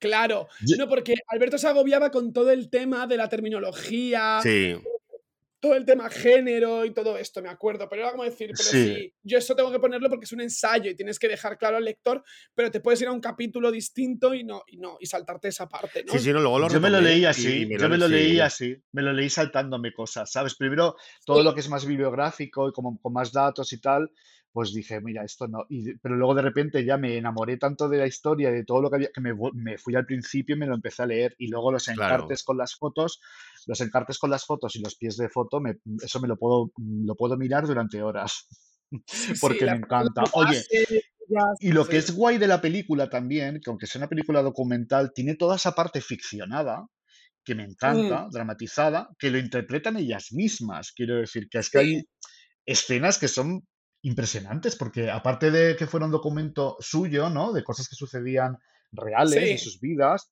luego está esa parte como que hacían de actrices que me encanta, o sea, me fascina, es lo más. Y, y además se nota mogollón la dramatización, ¿no? Cuando lo ves una Sí, segunda vez, ya te canta muchísimo, pero tiene mucha gracia. Entonces está- es como que de repente llegan y es como, hola cariño, ¿qué haces aquí? Bueno, pues yo aquí, tú anda guapa, tal, no sé qué, están ahí como me muy encanta. Pero bueno, me tam- también encanta la... están en el cristal, que es que es un escándalo, ¿no? O sea, que están ahí como, como tomando una- un té con pastas, ¿no? Eh, claro, es el principio de la película y es el lugar como recurrente, ¿no? Cuando vuelven en montaje para insertar, transicionar como dos secuencias, siempre vuelven al Palacio de Cristal y se ha quedado, para mí es como que yo siempre que paso por el retiro y paso por el Igual que yo, Cristal, yo también. para mí es vestida de azul. ¿Tenéis alguna favorita?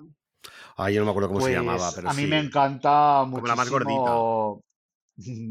A mí esa me encanta, pero a mí me gusta mucho Josete. Josete me encanta. Lo sé, lo sabía, lo sabía. Creo que vez lo hemos comentado. Yo sé, Josete me es, encanta. es Es fantasía maravillosa. todo el rato. Sí, sí, sí. Es maravillosa. es. Luego Es una, Shir- la. es una Shirley MacLaine de Alcobendas, ¿sabes? Todo el rato bien arriba. Había, había una de Albacete, ¿no? También. ¿El qué? Había una de Albacete, ¿no? Eh, Eva, Eva la gata de Albacete también. Eva es del me fascina también muchísimo, porque Eva tiene ese Eva la como gata, sí. Eva la gata, ¿sabes? Que es como Por de favor. Lo todo el rato en cabarets, en lugares de mala muerte y todo esto, pero, pero ella el estatus diva no lo baja, es divina siempre. Mm. Bueno, a ver, A lo que mí sí me que yo veía todo el rato es el catfight entre ellas. Están todo el rato como yo tengo un dinero, yo tengo un no sé qué, yo tengo tal. Están todo el rato como entre ellas compitiendo constantemente. Sí, sí, esto para quien vea, para quien lo haya visto, lo, lo- lo- lo ubicará enseguida. Y quien no lo haya visto y vaya a buscar el documental, verán que están todo el rato en este punto de yo tengo abrigo de pieles y tú Sí, sí. abrigo de pieles y tú no sé cuántos, sí, sí. Es muy Es que guay. son todas divinas, porque a mí Loren Sí. me encanta, Loren me encanta. Eh, Guau. Tamara, que era una de como de mis menos favoritas, me, me alucina también por todo el documento, ¿no? De ser trans y ser gitana, ¿sabes? O sea, Sí, a mí lo que y me fascina de Tamara es cuando la ves, sea, cuando vuelvas a ver, fíjate, cuando están todas en corrillo, Tamara Sí. está como atenta, esperando para saltar, ¿sabes? Como. como está al acecho. A cinco uñas. Sí, está como. Y entonces de repente. Y tarda en reaccionar a lo mejor tres segundos. Le dicen una indirecta, ella la está asimilando y de repente salta. Bueno, pues porque me se apetece un bocadillo, pero, pero tarda, ¿no? Oye, pero a mí me gusta mucho también cómo hablan, porque por ejemplo, Nacha habla muy bien. O sea, Bueno, es como muy podría, sofisticada. ser Nacha podría ser en otra época Garcilaso de la Vega o Tirso de Molina o algo. ¿Cómo puedes tener 20 años y, y hablar tan correctamente y sigue siendo así? Nacha tiene. Sí, sí, sí. Y, y habla así. Josete, y Josete también era como muy educada, ella todo el rato, ¿verdad? Sí. Josete era muy educada con esa frase que nos encanta. Por lo menos a la prohibida le encantaba aquella frase de eh, ahora tengo una vida moderna, pero muy bonita, ¿no? Que es como una como tanto por eso la vida Sí, moderna, pues sí. una mierda con las nuestras, pero una vida moderna, pero muy bonita. Y a mí quien, me, quien más me produce eh, ternura no es Eva la Gata. Eva la Gata me encanta, o sea, es, es, es icónico ese momento que van en el, en el coche, ¿no? En la carretera, que van a actuar a los, a los pueblos, ¿no? Oh, Que se sí, iban, sí, sí, sí. y es, es una delicia, pero mi, quien me parece súper, súper, súper tierna es, eh, ay, ¿cómo se llama? El, René. ah, René. René es una cosa que es que produce mucha ternura, mucha ternura. Sí, porque René es como habla, que todas hemos sido René, ¿no? Todos hemos sido René en algún momento, ¿no? De sí, que vienes de sí. un pueblo, o sea, de un lugar y la ciudad te queda grande, ¿no? Y estás como experimentando y llegando ahí a la vida. Mm. Y Pero tú, ya- tú llegaste a belleza, hablar, por favor. con ellas, ¿no? Luego, o con, con las que todavía sigan vivas, con ¿El algunas. qué? ¿El qué? Que llegaste a hablar con algunas, ¿no? O con familiares y tal, luego Claro, para en el libro, documentarte de en el todo libro hablo con, claro, en el libro hablo con Josete, Sí, Pero con... me refiero después, o sea, ya aparte del libro, me refiero. Ah, no, no, claro, a ver, no estoy en contacto con, o sea, yo hago el libro y doy carpetazo en, en- en cierta forma, no estoy luego Ya. todo el rato, ¿sabes? No, no, e- es, es, mm, no sé cómo decir esto, ¿no? Pero cuando haces periodismo de investigación, por así decirlo, para que tú sigas en contacto con los investigados o con las personas que has entrevistado, tienes que haber tenido un feeling, ¿no? Ese feeling que hablábamos antes, Mista y yo, de decir, si yo hubiera tenido desde el minuto uno a alguien con quien te encuentras y tienes feeling, pues además de ser alguien entrevistado, se convierte en un amigo. Pero no Claro, gente que esté en en mi día a día, claro. Ya. claro, es Con gente que se queda en tu vida. Claro, exacto. Mm. Oye, y otra cosa también muy bonita que hiciste fue tu, tu primer documental, el de Manolita Chen. Sí, que ahora está súper reivindicada. O sea, yo la veo de repente muy reivindicada. Hace poco la vi Y yo no sé dónde. No sé dónde la he en visto el yo hace Festival de poco. Málaga yo vi que Piti subió una foto. Doña Manolita Chen. Está en filming, ¿no? Está en filming, exacto. Está en filming el docu de Manolita, Manolita Yo tengo, que, yo tengo decir que entero no lo he visto, porque lo empecé a ver y lo típico que te tienes que ir lo dejé y ya luego Vaya me. Dios, Alberto, no digas eso que Ya, ya, ya, ya, ya, lo siento, lo siento, lo siento. Empecé, empecé a verlo, pero es que luego me quité filming y no me acordé que digo, mierda, coño, lo podía haber visto. Pues es una preciosidad, porque además Sí, también sí, sí, te, lo, sí. cur- te lo curraste tú sola, guapa. O sea, quiero decir que, y si Sí. hacer un Sí, porque eso es de libro lo, de lo es primero que hiciste, de lo primero primero, ¿no? Que hiciste. Eh, el docu es como de 2014 y se estrena en 2016. O sea, empiezo a darle forma en 2014, pero como dice Mista, que es muy consciente, claro, es que estaba yo sola. Era, no, no, era, no, era una- no- no había una productora detrás poniéndome un sueldo, ni teniendo yo que. No, no, era como de si te vas a Starcos de la Frontera, te pones tú la gasolina y el conductor. Ya, eso es muy típico. claro, y que no es lo mismo. Para, para escribir un libro necesitas un ordenador, ¿sabes? Exacto. Pero para, pero para un audiovisual necesitas alguien que lo grabe, un cámara, alguien que lo edite, sonido, eh, Sí, sí, localizaciones, o sea, eso poco se habla de ese documental que te sí. comiste tú sola. Y es un documento precioso. Tengo que empezar a reivindicarlo porque hay muchas listas que se creen que están descubriendo a Manolita y es como, no, cariño, que ya, ya, ya le hice yo algo, Ay, ¿sabes? Yo estuve primero, cariño, y ahí estaba ya yo. Qué claro. revista soy, qué resabiada y qué, as- y qué- qué asquerosa soy, pero es que es verdad, que es verdad. Luego No, como docu, Bueno, cariño, si lo has hecho, lo has hecho. ya, pero, pero no lo digo en broma, pero como docu luego es un docu limitado de gusto parlante, es ella repasando su vida, pero es que es una vida muy gustosa, como- tal y como te la cuenta, como está montado, las imágenes que tiene, se hace muy llevadero, es decir, que dentro de que cabe de que dura una hora, es una hora que, es- que se convierte en 20 minutos, pasa rapidísimo. Sí. Lo importante, de, es- lo importante de ese documental también es una cosa que, que- que se cuenta y que puedes, que puedes ver ahora, ¿no? Porque con, pues que a nivel cultural estamos ya más avanzados y tal, pero ahora con todo el tema, con toda la lucha de la ley trans, etcétera, esta señora en los años 80, ¿no? Era 80 cuando adopta, o sea, perdona, es que esta señora trans adopta a un niño, o sea, Sí, sí, ya sí, sabemos Es la primera, ¿no? Circunstancias. Es la, ¿Era que es, la, es, la, es la primera mujer trans que adopta por primera vez, ¿no? ¿Un niño o estoy sí, sí, equivocado? que se, Sí. sepa, que se sepa de manera legal la primera. Y claro, como dice, es que nos vamos a los 80, que, que están muy mitificados, donde todo era muy guay, pero legislativamente el, colegi- el colectivo LGTB no tenía nada que hacer, o sea, ni casarse, ni No, no, adoptar, mira, estamos ni ahí. nada de nada. Claro, Es es que hace 40 años esta señora era una, o sea, un- o sea, una superheroína, quiero decir, es que es muy, una es superheroína. heavy, Es heavy, es sí, sí, sí, sí. Pero una, una pregunta, una pregunta. que ¿Tenía. ¿Tenía algún poder? Me refiero, o fue simplemente porque movió hilos y lo hizo, ¿sabes? O sea, me refiero, era, era alguien así como que tenía. eh, ¿me, me explico o no me estoy explicando? Sí, eh, claro, ten- no tenía un poder eh, supremo, pero pudo mover hilos por contactos que tenía. Influyente. invita que el- eh, eh, déjame que invite a que vean el documental, porque si les desvelo esto, es lo Hombre, único claro. que tienen interés Ah, prácticamente. vale, vale, sí, es verdad. No verdad. tenía, no tenía tanto poder como el que pueda tener María Jesús ese acordeón en Benidorm, pero, ¿no? Exacto, exacto. Que María Jesús tenía el imperio de Benidorm, Manolita tampoco tenía el imperio de andar de Cádiz Hombre. entero, claro. Claro. Oye, y luego aparte de, de- bueno, más reciente, eh, el, el documental de Susana Estrada. Bueno, ese también Eso es otro regalo. me súper encanta. Ese que se me pasó en cinco minutos. Sí, sí, ese también. Joder, es que además, yo siempre que hay- hay- cuando escucho canciones de Susana que están dentro de nuestra banda sonora de alegrías, Sí, Sí. siempre me acuerdo de cuando estaba. ¿En qué pueblo era? ¿Era un pueblo de Guadalajara, mixta? Estábamos grabando un videoclip de La Prohibida. Sí, pero era como por la Alcarria, ¿no? ¿Por dónde era? sí, Esquivelta. Como por Brihuega o algo así, no lo sé, eso. Sí, que habían sí. campos de lavanda.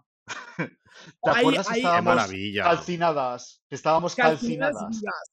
Calcinadas vivas. Entonces yo me acuerdo que entre toma y toma, o sea, estábamos ahí, y pues eso, como son todos los rodajes, que son largos, la prohibida grabando por un lado, el otro, tal, no sé qué.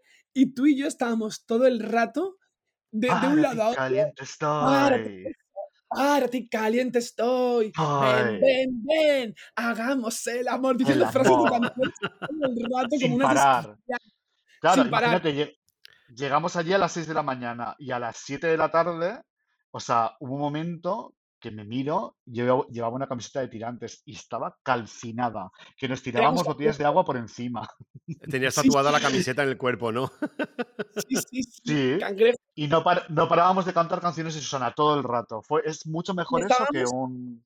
estábamos extasiadas cantando todo el rato en repeat las cancioncitas y el resto nos miraban como diciendo estas personas que están cantando porque no lo sabían. ¿Te acuerdas que había, locas. ¿Qué Claro, había inventan? claro. Yo tengo una anécdota. Una vez estábamos, eh, o sea, era el sonar y de repente nos, nos llamaron de, bueno, los de la Día Rusa para hacer un, un- mm, bueno, para hacer unas fotos al niño de Elche aquí en el, en el estudio de Torres y Barzo. Y estábamos aquí Sí. esperándolo y llega el niño de Elche y nos dice, oye, podemos grabar así unos planos recurso y tal por el estudio y tal. Y de repente, pues, bueno, pues claro, pues grabar lo que queráis. Entonces ya entraba, y teníamos que hacer como el, el paripé este de que entra la gente, o sea, de que llegaban ellos, bajan la cuesta, suben las escaleras, entran al estudio y el niño de Elche pues tenía que como que entrar al, al estudio nuestro y entonces tenía como que, ah, pues como que estaba viendo un rincón, el otro rincón, ah, hasta que se sentaba y le hacíamos las fotos y nos grababan. Y de repente tengo aquí como un montón de discos y de repente como que se pone así a verlo todo. Y cuando vio el de Susana Estrada, que, lo, que, que- que te lo compré a ti porque los tienes tú, que tienes que contar esa anécdota ahora cuando yo acabé de contar esta. Sí. Eh, y de repente cuando lo vio, se quedó muerta en plan de, "¡Ah! ¿Este disco? ¿Susana Estrada? Y era como de, sí, cariño, mío. Se disco- quedó muerta. Y era como de, bueno, este disco es oro. Digo, lo sé, cariño, lo sé. disco icónico. Ahora, ahora, ahora abro el melón del, del disco, pero me hace gracia porque a la vez, Susana, es otra conexión que tenemos esta rapidísima. Yo me acuerdo cuando, cuando también al conocernos, no el primer día, pero al poco de conocernos con Mista, el contarme que la habías llevado tú a Barcelona a actuar en un momento dado. Sí, donde, a los huevos tuyos. icónica, pero no era, no era la moda llevarla, ¿no? La llevabas por icono. No, Sí, yo, yo estuve en esa fiesta, me acuerdo perfectamente. Maravillosa, maravillosa. ¿Te acuerdas tú, Mista, sea, que estaban ahí, que habían algunas que estaban criticando? Y yo Sí, dije, claro, pero perdona, ¿te puedes callar la boca?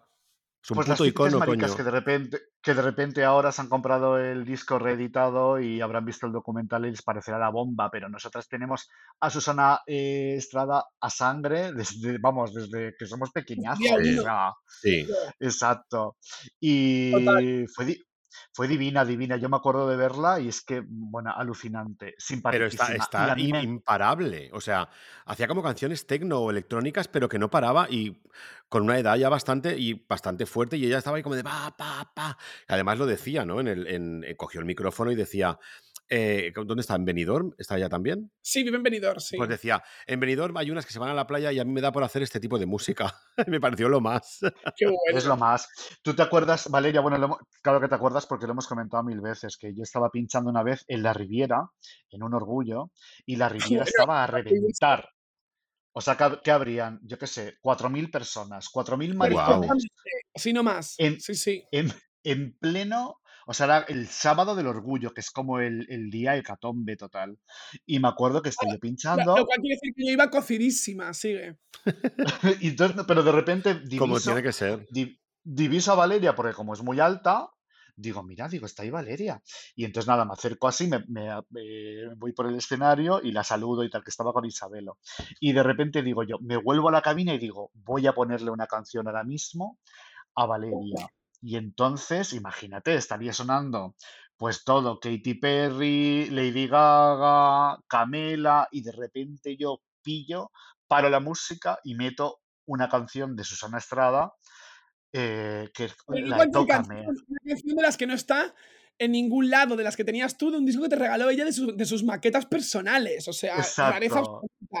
Es que me he acordado por lo que decía Alberto Tora de la música tecno, que esta es un poco tecno, ¿no? Que es como el tócame, Sí, tócame, como tócame, tú sabes, tú como tú sabes. Bueno, es que, es que sabes. tiene letras muy arriesgadas, ¿no? Se escucha como un Bueno, latigazo. tú- Sí, sí. y tú sabes lo que es. Me mira Juan y me dice, ¿esto qué mierda es?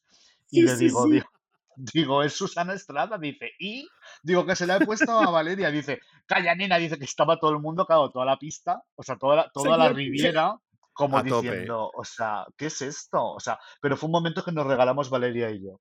Sí, sí, sí. Es como que se paró el tiempo, pero Mista durante 30 segundos me dijo, toma, cariño, disfruta aquí en medio de todo esto. Y todo fue en cámara lenta. O sea, tú ahora cada vez que pases por la Riviera, querido oyente, piensa que en la Riviera ha sonado un tema desconocido de maqueta de Susana Estrada gracias a Mista. O sea, las Claro. Oye, y, y, el- y yo me acuerdo también de la presentación de, del documental. Sí. Qué maravilla, por favor, con Susana in situ Ese allí. documental lo tiene que ver todo el mundo porque ya te digo, a mí, a mí me flipó, ¿eh? De verdad que lo, o sea, le, di- le Este dimos al play. está en, eh, para, que, para quien no lo haya pillado, RTV Play, que es la plataforma de televisión española, que es gratuita y ahí, y ahí está, y ahí está colgado. Se llama Susana y el sexo. Y ahora seguimos. Pero está muy bien hecho, Valeria, ¿eh? pero muy, muy bien hecho. Porque, porque yo, se lo que decía a es- Chari todo el rato, le decía, pero está muy. Porque es que además te mantiene todo el rato pegado ahí, como de wow, wow. Además, todo lo que dice, cómo está montado, todo maravilloso. O sea, un escándalo. Te felicito. Ahí, este documental tengo que decir que yo no lo dirigí, lo guionicé.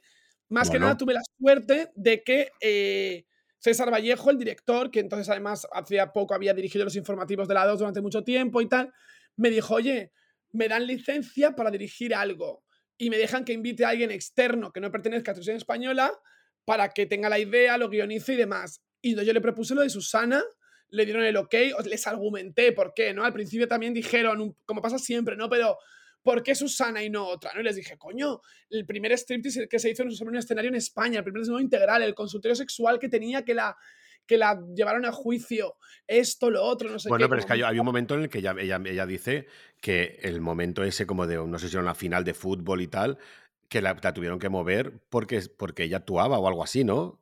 una un partido de la Copa del Rey, sí, sí, sí. Joder, cual, es que, es que imagínate el poder, es que a toro pasado ahora nos parece una tontería, pero me refiero, en su momento esa Claro. mujer fue muy, muy, muy grande. Lo de, bueno, la, la famosa foto de Tierno Garbán con la teta fuera, todo eso. Claro, pues todo eso eran argumentos que yo les di, dieron el ok.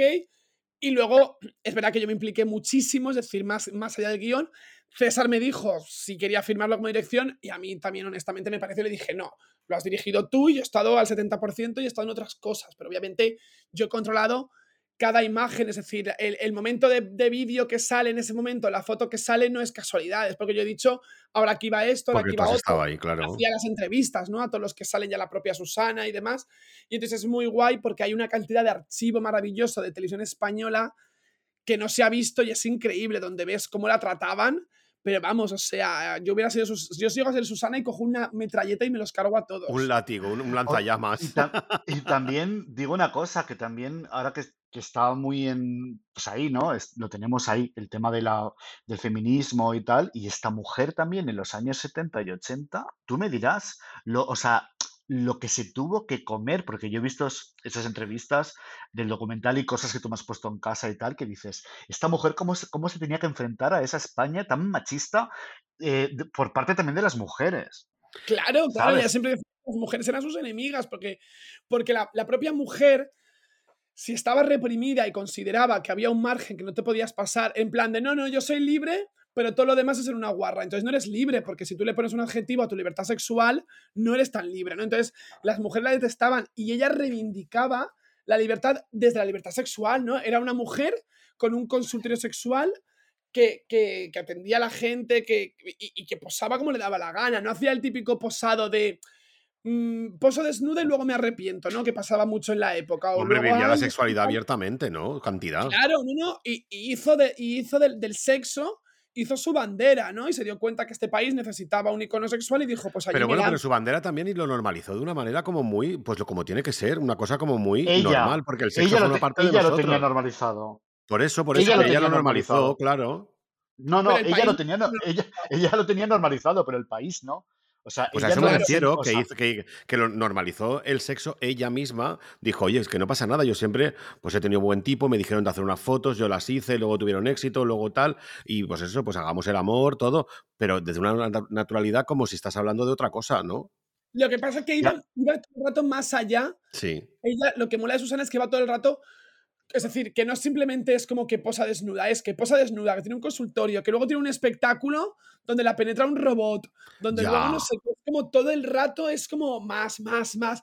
O sea, en plan de, me odiáis hijos de puta, pues ahora tomar, como decía ella, quieres que alguien toma dos tazas, ¿no? Totalmente, sí. es que, es que además esa mujer, donde hicisteis la presentación, que era en la Plaza de los Cubos, ella tenía los teatros muy al lado, donde ella, Ahí- donde ahí- ella... exacto, no, no, dice, dice que lo que era el VIPS era el, el- la sala, la sala donde, donde actuaba ella. Yo, yo salí de allí y, pens- y cuando me iba para casa y veía pues esta calle, ¿no? que, que llega a Plaza España, y yo me, me teletransporté a los 70 y a los 80, me imaginaba a Susana saliendo de trabajar después de haber sido penetrada por el robot y irse a su casa porque estaban sus niños esperándola en casa a dormir. Quiere decir que ella Claro, mantenía a su familia ella, lo man- la mantenía ella. Ella, ella, claro. Tú sentiste que estabas pisando suelo bendito, ¿no? Como si hubiera pasado el Papa. Y era como, Sí. hostia, pero acá pasa Susana. Como el, como de el, videoclip de Billie Jean que se encendía las baldosas al su paso, ¿no?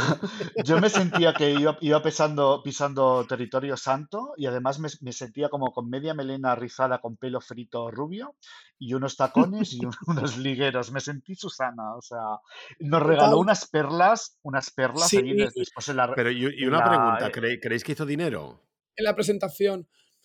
No, claro que hizo dinero, por eso Susana se puede permitir que lleva años sin, sin hacer películas, ni hacer ni dedicarse al show business. Tú la llamas para que actúe como hizo Mista y ella va encantada, pone su caché y demás. Bueno, pero mixta porque, porque mixta es mixta, o sea, me refiero, no, no la llaman... A mí me encantaría que viniese a cualquier fiesta mía, pero pero... por eso estoy diciendo que, que lo de Mista es una cosa excepcional, que si la llaman y le pagan, va. Pero que ya no se dedica realmente todo el rato a eso, todas las semanas y todos los meses. Ah, por eso vale. lleva años que, que vive, que vive sin necesidad de eso. Porque claro que renta. ¿qué pasa? Coño, esto, esto en el documental no se cuenta, pero Susana, ya a finales de los 80, principios de los 90, se muda a vivir a Somosaguas y tiene de vecino de al lado al presidente del gobierno, que era Felipe González. Coño, Claro.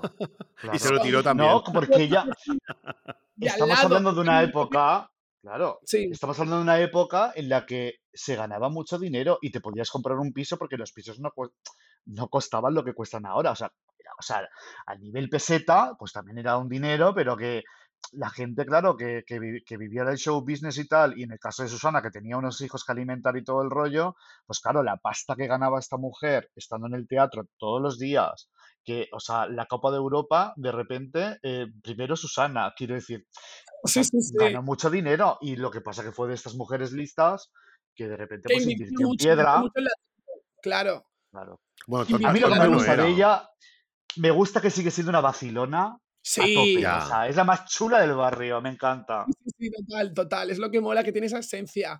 Y a mí me acuerdo que ahora hablando de esto de hacer pasta, claro, luego he tenido la suerte antes, o sea, de hacer el documental, la conozco como hace, va a hacer nueve años, diez, no, diez años igual hace ya.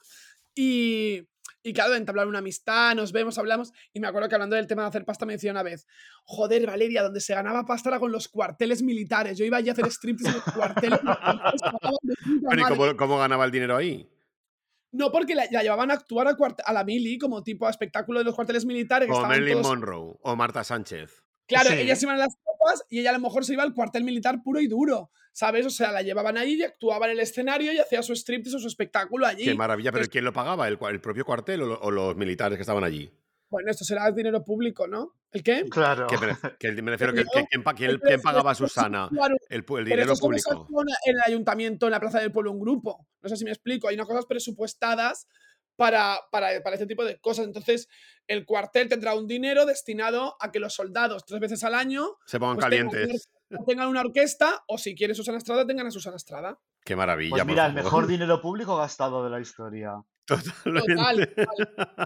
Ya decía, los No cuarteles sí que daban pasta, ¿vale? Los cuarteles militares sí que pagaban. Me encanta.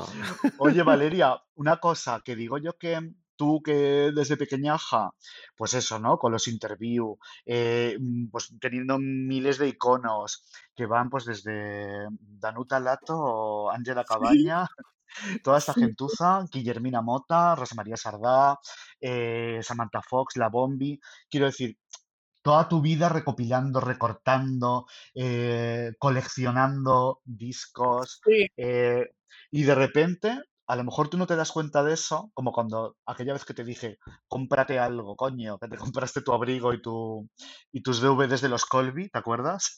me acuerdo perfectamente.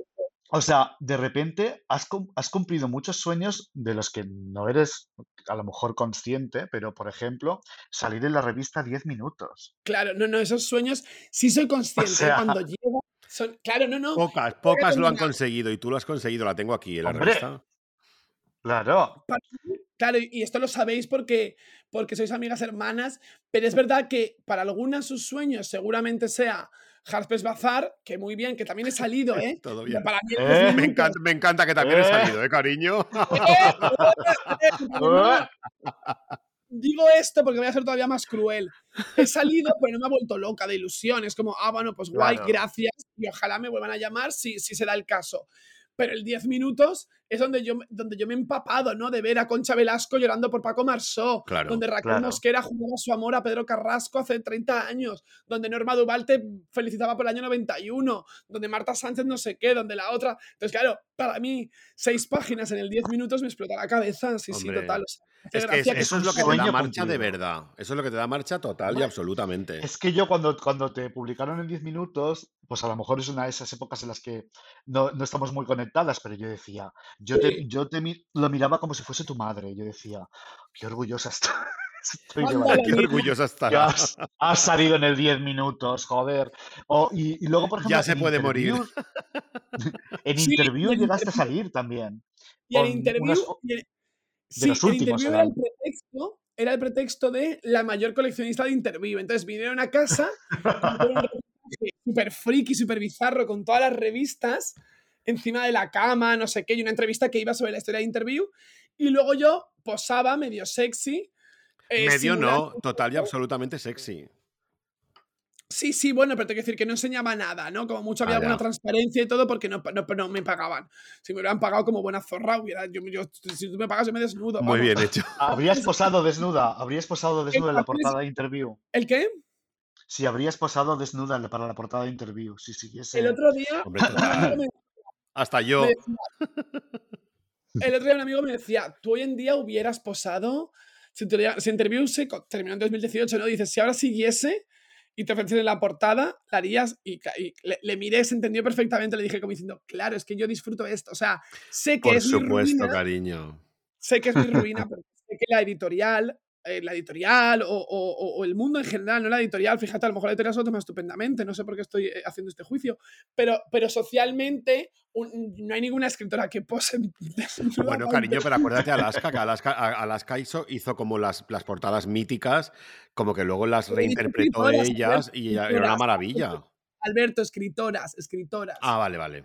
Es una, Alaska es una artista y también posó Paloma San Basilio y Maritrini y Lola Flores y Marta Sánchez y Vicky Larraz, pero yo te hablo de, de alguien cuyo epígrafe cuando sale en televisión abajo es escritora periodista que esté despelotada. Eso socialmente... Pero cariño, pero yo te digo una cosa, yo, yo creo que todo esto es, en- va en función de, o sea, porque hay escritoras y escritoras, ¿sabes? Tú eres un perfil, soy Escritoras escritora- zorras. tú eres una, Claro, una escritora zorra. ahí- No, pero bueno, la- pero es que cada, cada una tiene sus matices y sus cosas. Entonces, en tu caso, tú puedes seguir teniendo exactamente la misma credibilidad posando para interview que sin posar, ¿sabes? Y vas a hacer tus No, propios no, proyectos. esto- ¿No? no, no, pero esto es interesante, no. Esto lo ves tú porque lo, lo ves, con, lo ves con los ojos limpios. Porque te quiero. Claro, pero esto no es real, yo no, yo no, no nos engañemos. Es decir, yo soy muy consciente de, de- de cuando estoy rozando la frivolidad. Es decir, yo soy muy consciente de lo que Espido Freire no haría. O de lo que no haría. Que a lo mejor Espido, bueno, con todos mis respetos a Espido Freire, pero No, es que a lo mejor maravillosa, Espido ¿eh? Freire no tiene tu sexapil, a lo mejor, ¿no? No sé. No, pero, pero escúchame, tampoco, tampoco soy una reina del sexapil. Ojo que he puesto No, el que ejemplo de va. Espido Freire, a la que quiero y admiro y he, Que trabajado sí, que con sí, que ella. sí, sí, que sí, pero me refiero Y- que a lo mejor no se lo proponen y a ti sí, por algo. y es alguien a quien te la tomas en serio y dices, ostras, tal. Entonces, hay una cosa que es, mira, yo me acuerdo un libro que se llama Las chicas son guerreras, lo recomiendo muchísimo, de Vicente Fabuel. Está descatalogado, pero seguro que en todo colección lo encontráis.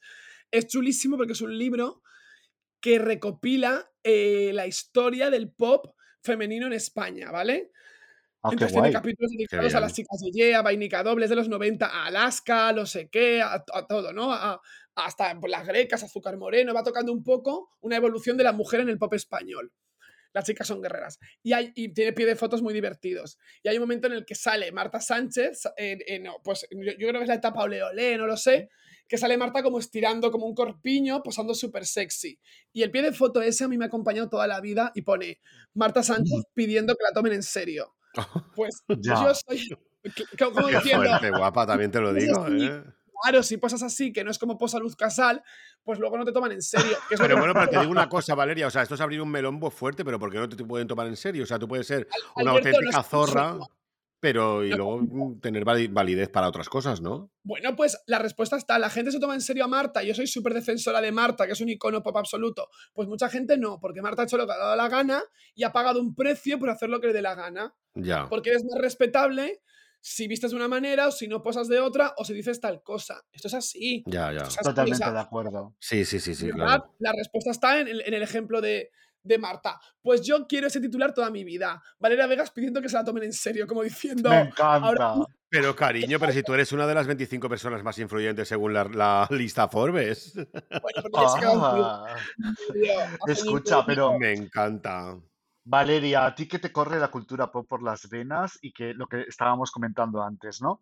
Eh, de repente, claro, son, luego están esos sueños cumplidos y luego están como los micro sueños cumplidos, que es de repente, yo qué sé, estar sentada un día hablando con Nieves Herrero, que es historia de, De España. de los de rayos España. de los rayos catódicos españoles o con Norma Duval o, o sea, to- o sea, Viviana Fernández, todo el mundo, o sea, quiero decir que toda esa gente, la que tú Sí. veías en las revistas, o sea, al final Alternas con ellos delante de la tele. Sí, sí. y no hay muchos Eso es lo- momentos en los que tú te vas a casa y piensas, coño, o sea, cenando con Norma Duval, ¿sabes? Mogollón, mogollón. Tienes toda la razón y lo has definido muy bien. O sea, microsueños. ¿Por qué? Porque no es algo que fuera una ambición, pero de repente también es algo que no imaginabas, ¿no? Entonces de repente yo todavía hoy, y, y eso me gusta, yo quiero seguir pellizcándome, ¿no? Como mitómana que soy, aunque no, hayan, aunque no hayan sido mis mitos principales, pero me hace gracia porque pienso, ostras, es que yo tenía 12 años y, y, menos, ¿no? Pero me refiero, por tanto digo 12 como puede ser 14, puede ser 9, cuando veía a Norma presentando una noche vieja en televisión. Ya. Lo flipabas, claro. Claro, lo flipaba y yo pienso, ¿es la misma Norma? O sea, el tiempo nos ha hecho coincidir, porque la veo como tan divina, me parece que es como que sigue en el 94, ¿no? Estupenda. O Boris. Y digo, ostras, pero Boris es el Boris que yo veía en Crónicas Marcianas y de repente está teniendo como este trato y tal. Entonces eso, eso me flipa. Me y eso lo piensas a veces, ¿no? O sea, decir, sí, sí, sí, sí, salgo como de sueño y me veo yo por fuera. Soy un poco Homer Simpson, entonces me veo como viéndolo, viéndolo. Oye, y luego, tal tal y como cuenta la leyenda, lo de cuando fuiste a picarle a su casa a la veneno y tal, eh, luego también eso, mm, o sea, que eso eras mucho más joven, pero claro, de repente ahora sigues haciendo esas cositas, como por ejemplo ir a visitar al hotel a Ángela Cabaña. Es verdad, sigo haciendo estas cositas, cierto, vamos a confesar. Eso te mantiene viva. Oye, Alberto, tú querías hablar con Valeria de una cosa, de su casa museo. Su casa y la tuya también. Alberto ha estado, claro, Alberto ha estado, sí, sí, sí. Sí. Sí, sí, pues yo me recuerdo cuando fuimos a, Sevilla, cuando, bueno, prácticamente, prácticamente nos conocimos ahí, ¿no? Nos conocimos un poco antes en una, en una popper. Y pasó lo mismo que dijo Mista, ¿eh? O sea, fue como una cosa enseguida como ¡zas! O sea, cuando te das cuenta estabas hablando de mil cosas sí. y esto y lo otro y te acuerdas y viste, sí, igual, igual. Ahí me lo dijo la prohibida. Yo me acuerdo cuando, porque la prohibida fue la que hizo como de, pegamento entre tú y yo, porque me dijo tal, Valeria, tal. Y yo le dije, digo, pero no la conozco de nada. O sea, porque además era como que lo típico de eso que hace la prohibida, como que te pone en contacto y ella desaparece. Entonces, de repente era como que yo tenía que ir a buscarte al aeropuerto o, al, tren, no me acuerdo, no me acuerdo, creo que era el tren, a, Sanz, y yo le dije, digo, pero ¿y qué le digo? Y me dijo, en cuanto ponga un pie, que además yo en mi cabeza me decía, en cuanto Valeria ponga un pie en el que baje del, tren, que yo siempre imaginé con faldas ya lo loco cuando, cuando baja Marilyn Monroe del tren, ¿te acuerdas? pues decía, en cuanto ella ponga un pie en Barcelona, vais a empezar a hablar y no vais a parar nunca, porque os conozco a las dos y vais a ser íntimas desde... Y fue real. ¿Verdad? Tal cual. O sea, fue tal cual en cuanto nos, conocimos, taca, taca, taca, taca, taca, dos cacatúas. Y luego, luego lo mismo, también hizo como otra reunión en tu casa, en Bormujos. Sí. Y fue como, yo cuando llegué a tu casa dije, perdona, esta es mi pequeña aldea, como lo de, lo de Disney. o sea, yo llegué allí y vi lo de que en la máquina del vida, todo lo que tienes, mm, incluida la iguana. La, serpiente era una... Ah, no, no, la iguana, la iguana. La, iguana. Bueno, es que había, había como varias, porque tú eres súper... O sea, te, te encantan los, reptiles y yo tengo fobia a los reptiles. y me, casi me vuelvo loca. O sea, cuando yo, cuando Charlie me miró, yo dije, ay, madre mía, ¿qué hago? Pero dije, mira, me apetece tanto que me da igual. Tu casa es un escándalo, tu casa es un escándalo, que es que es un museo. Es un museo, es verdad. Yo me he dado cuenta cuando ha pasado el tiempo y cuando ya lo he visto como cuando ya me he relajado y lo he visto construido, pero ojo, eso también nos pasa, es decir, aquí porque la casa es un poco más grande, digo aquí porque ahora me pilla en Sevilla, ¿no? Pero, pero cuando yo he ido a tu casa también está llena de referencias. Sí. En, un espacio más pequeño. En casa de Mista lo mismo. Mista tiene esta mítica vitrina que yo digo que vale una vaginoplastia, porque es todo lo que... o sea, un coño, pero un coño bien hecho, ¿eh? no, no, un coño de 74. De los buenos, no, de los de ahora. Un pedazo un coño. un coño de diseño. Un coño de diseño PlayStation. Entonces, porque yo cuando me acuerdo cuando la vi, eh, dije, era como de, wow, el Popel, que era aquel peluche que llevaba Chicholina, que yo ya me estaba fascinado. Popel. Pero todo, son todo como chuminadas de, de películas, de series, de, detallitos, todo, ¿no? Y todo, todo en sí mismo. Entonces, esto lo tenemos en común también. ¿Por qué? Porque cuando estamos en, o sea, en vuestras casas tampoco hay fotos vuestras todo el rato, es decir, no somos de enmarcar nuestras vidas, somos de venerar pues el cartel de Susana Estrada que tiene vista enmarcado, lo otro, no sé qué, es decir, nos rodeamos de todo eso que nos alimenta, de lo que bebemos. Me acuerdo cuando, cuando, cuando conocí a Javi, que yo tenía en mi casa el, pues un póster gigante que me regaló Valeria de Susana Estrada, que es impresionante, que mm. sale Sale vestida de policía, es en dos tintas, en rojo y es rojo, ¿no? Rojo solo, sí, es una tinta Sí, roja. rojo. No, pero es, como Y rojo y es- azul, o rojo y verde, creo, ¿no? O No, es rojo, tinta- rojo.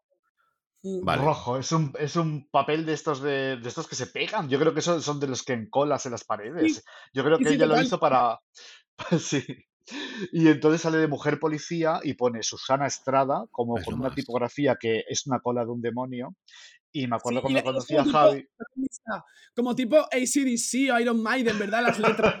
Es que está como, está Sí. como apoyada en un coche de policía, ¿no? Sí, Sí, y la matrícula pone Susana, creo, ¿no? Qué grande.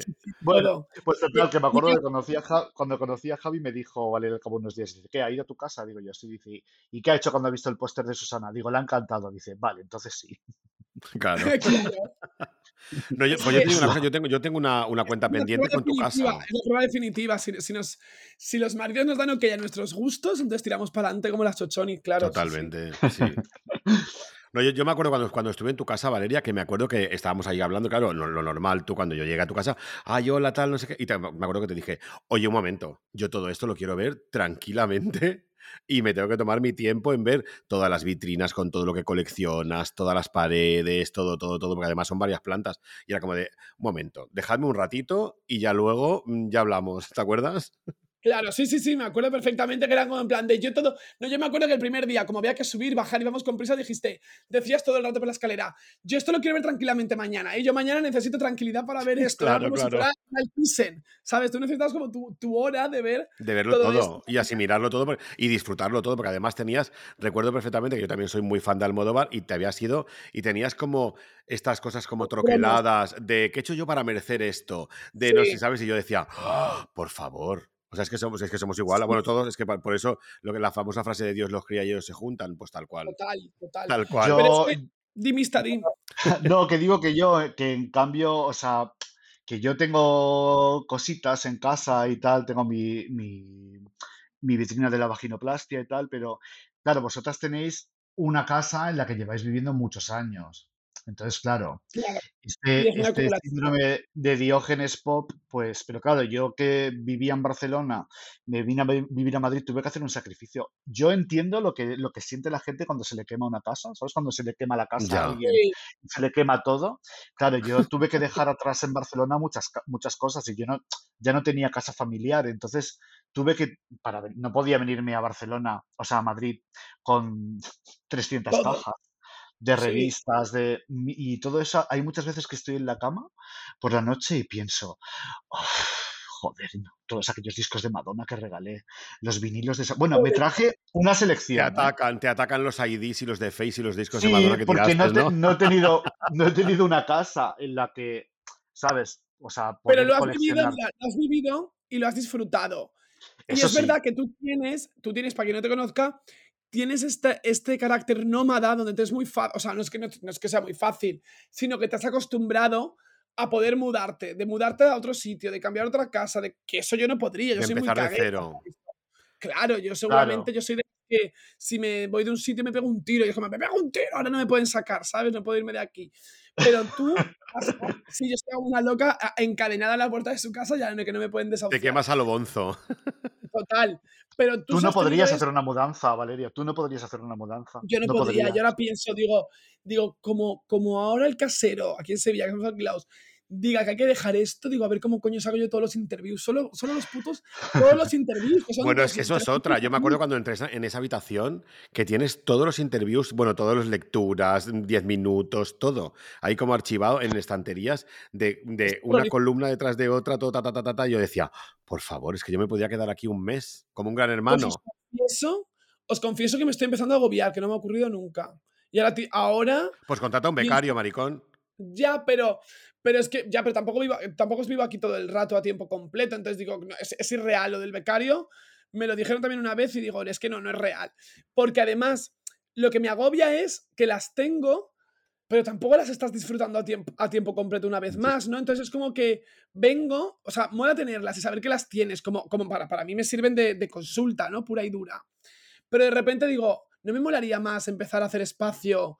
Por ejemplo, cojo un lectura, son 10 minutos, lo abro y me quedo lo que me interese de Marisol, de esa Sara Montiel, de esa Ya, Sagabo, sí. de Alaska y lo troceo, porque en medio de repente está eh, el humor de Chicho Gordillo, Mayra Gómez Ken vuelve al 1, 2, 3, que también me queda lo de Mayra. Es que ahora que lo pienso... Por me eso es que te de darías Mayra. todo con todo. Es que, es que al final vas a tirar una página de cada revista.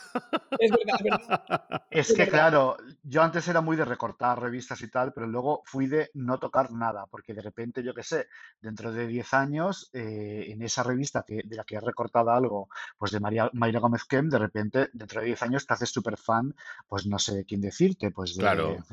De un nuevo Y ídolo. entonces de repente yo luego era de no de nunca recortar las revistas, me parecía como un sacrilegio.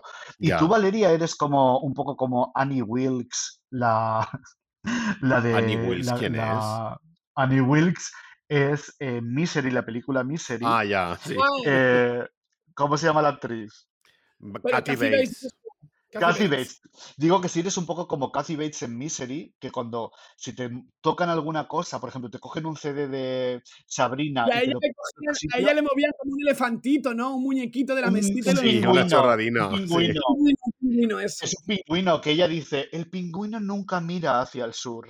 No, pero Es que, creo que le pone un nombre y todo. El pingüino no sé qué, que le, le pone como el nombre a la figurita, ¿no? Creo. Sí, Lo que le parte son las piernas. Totalmente.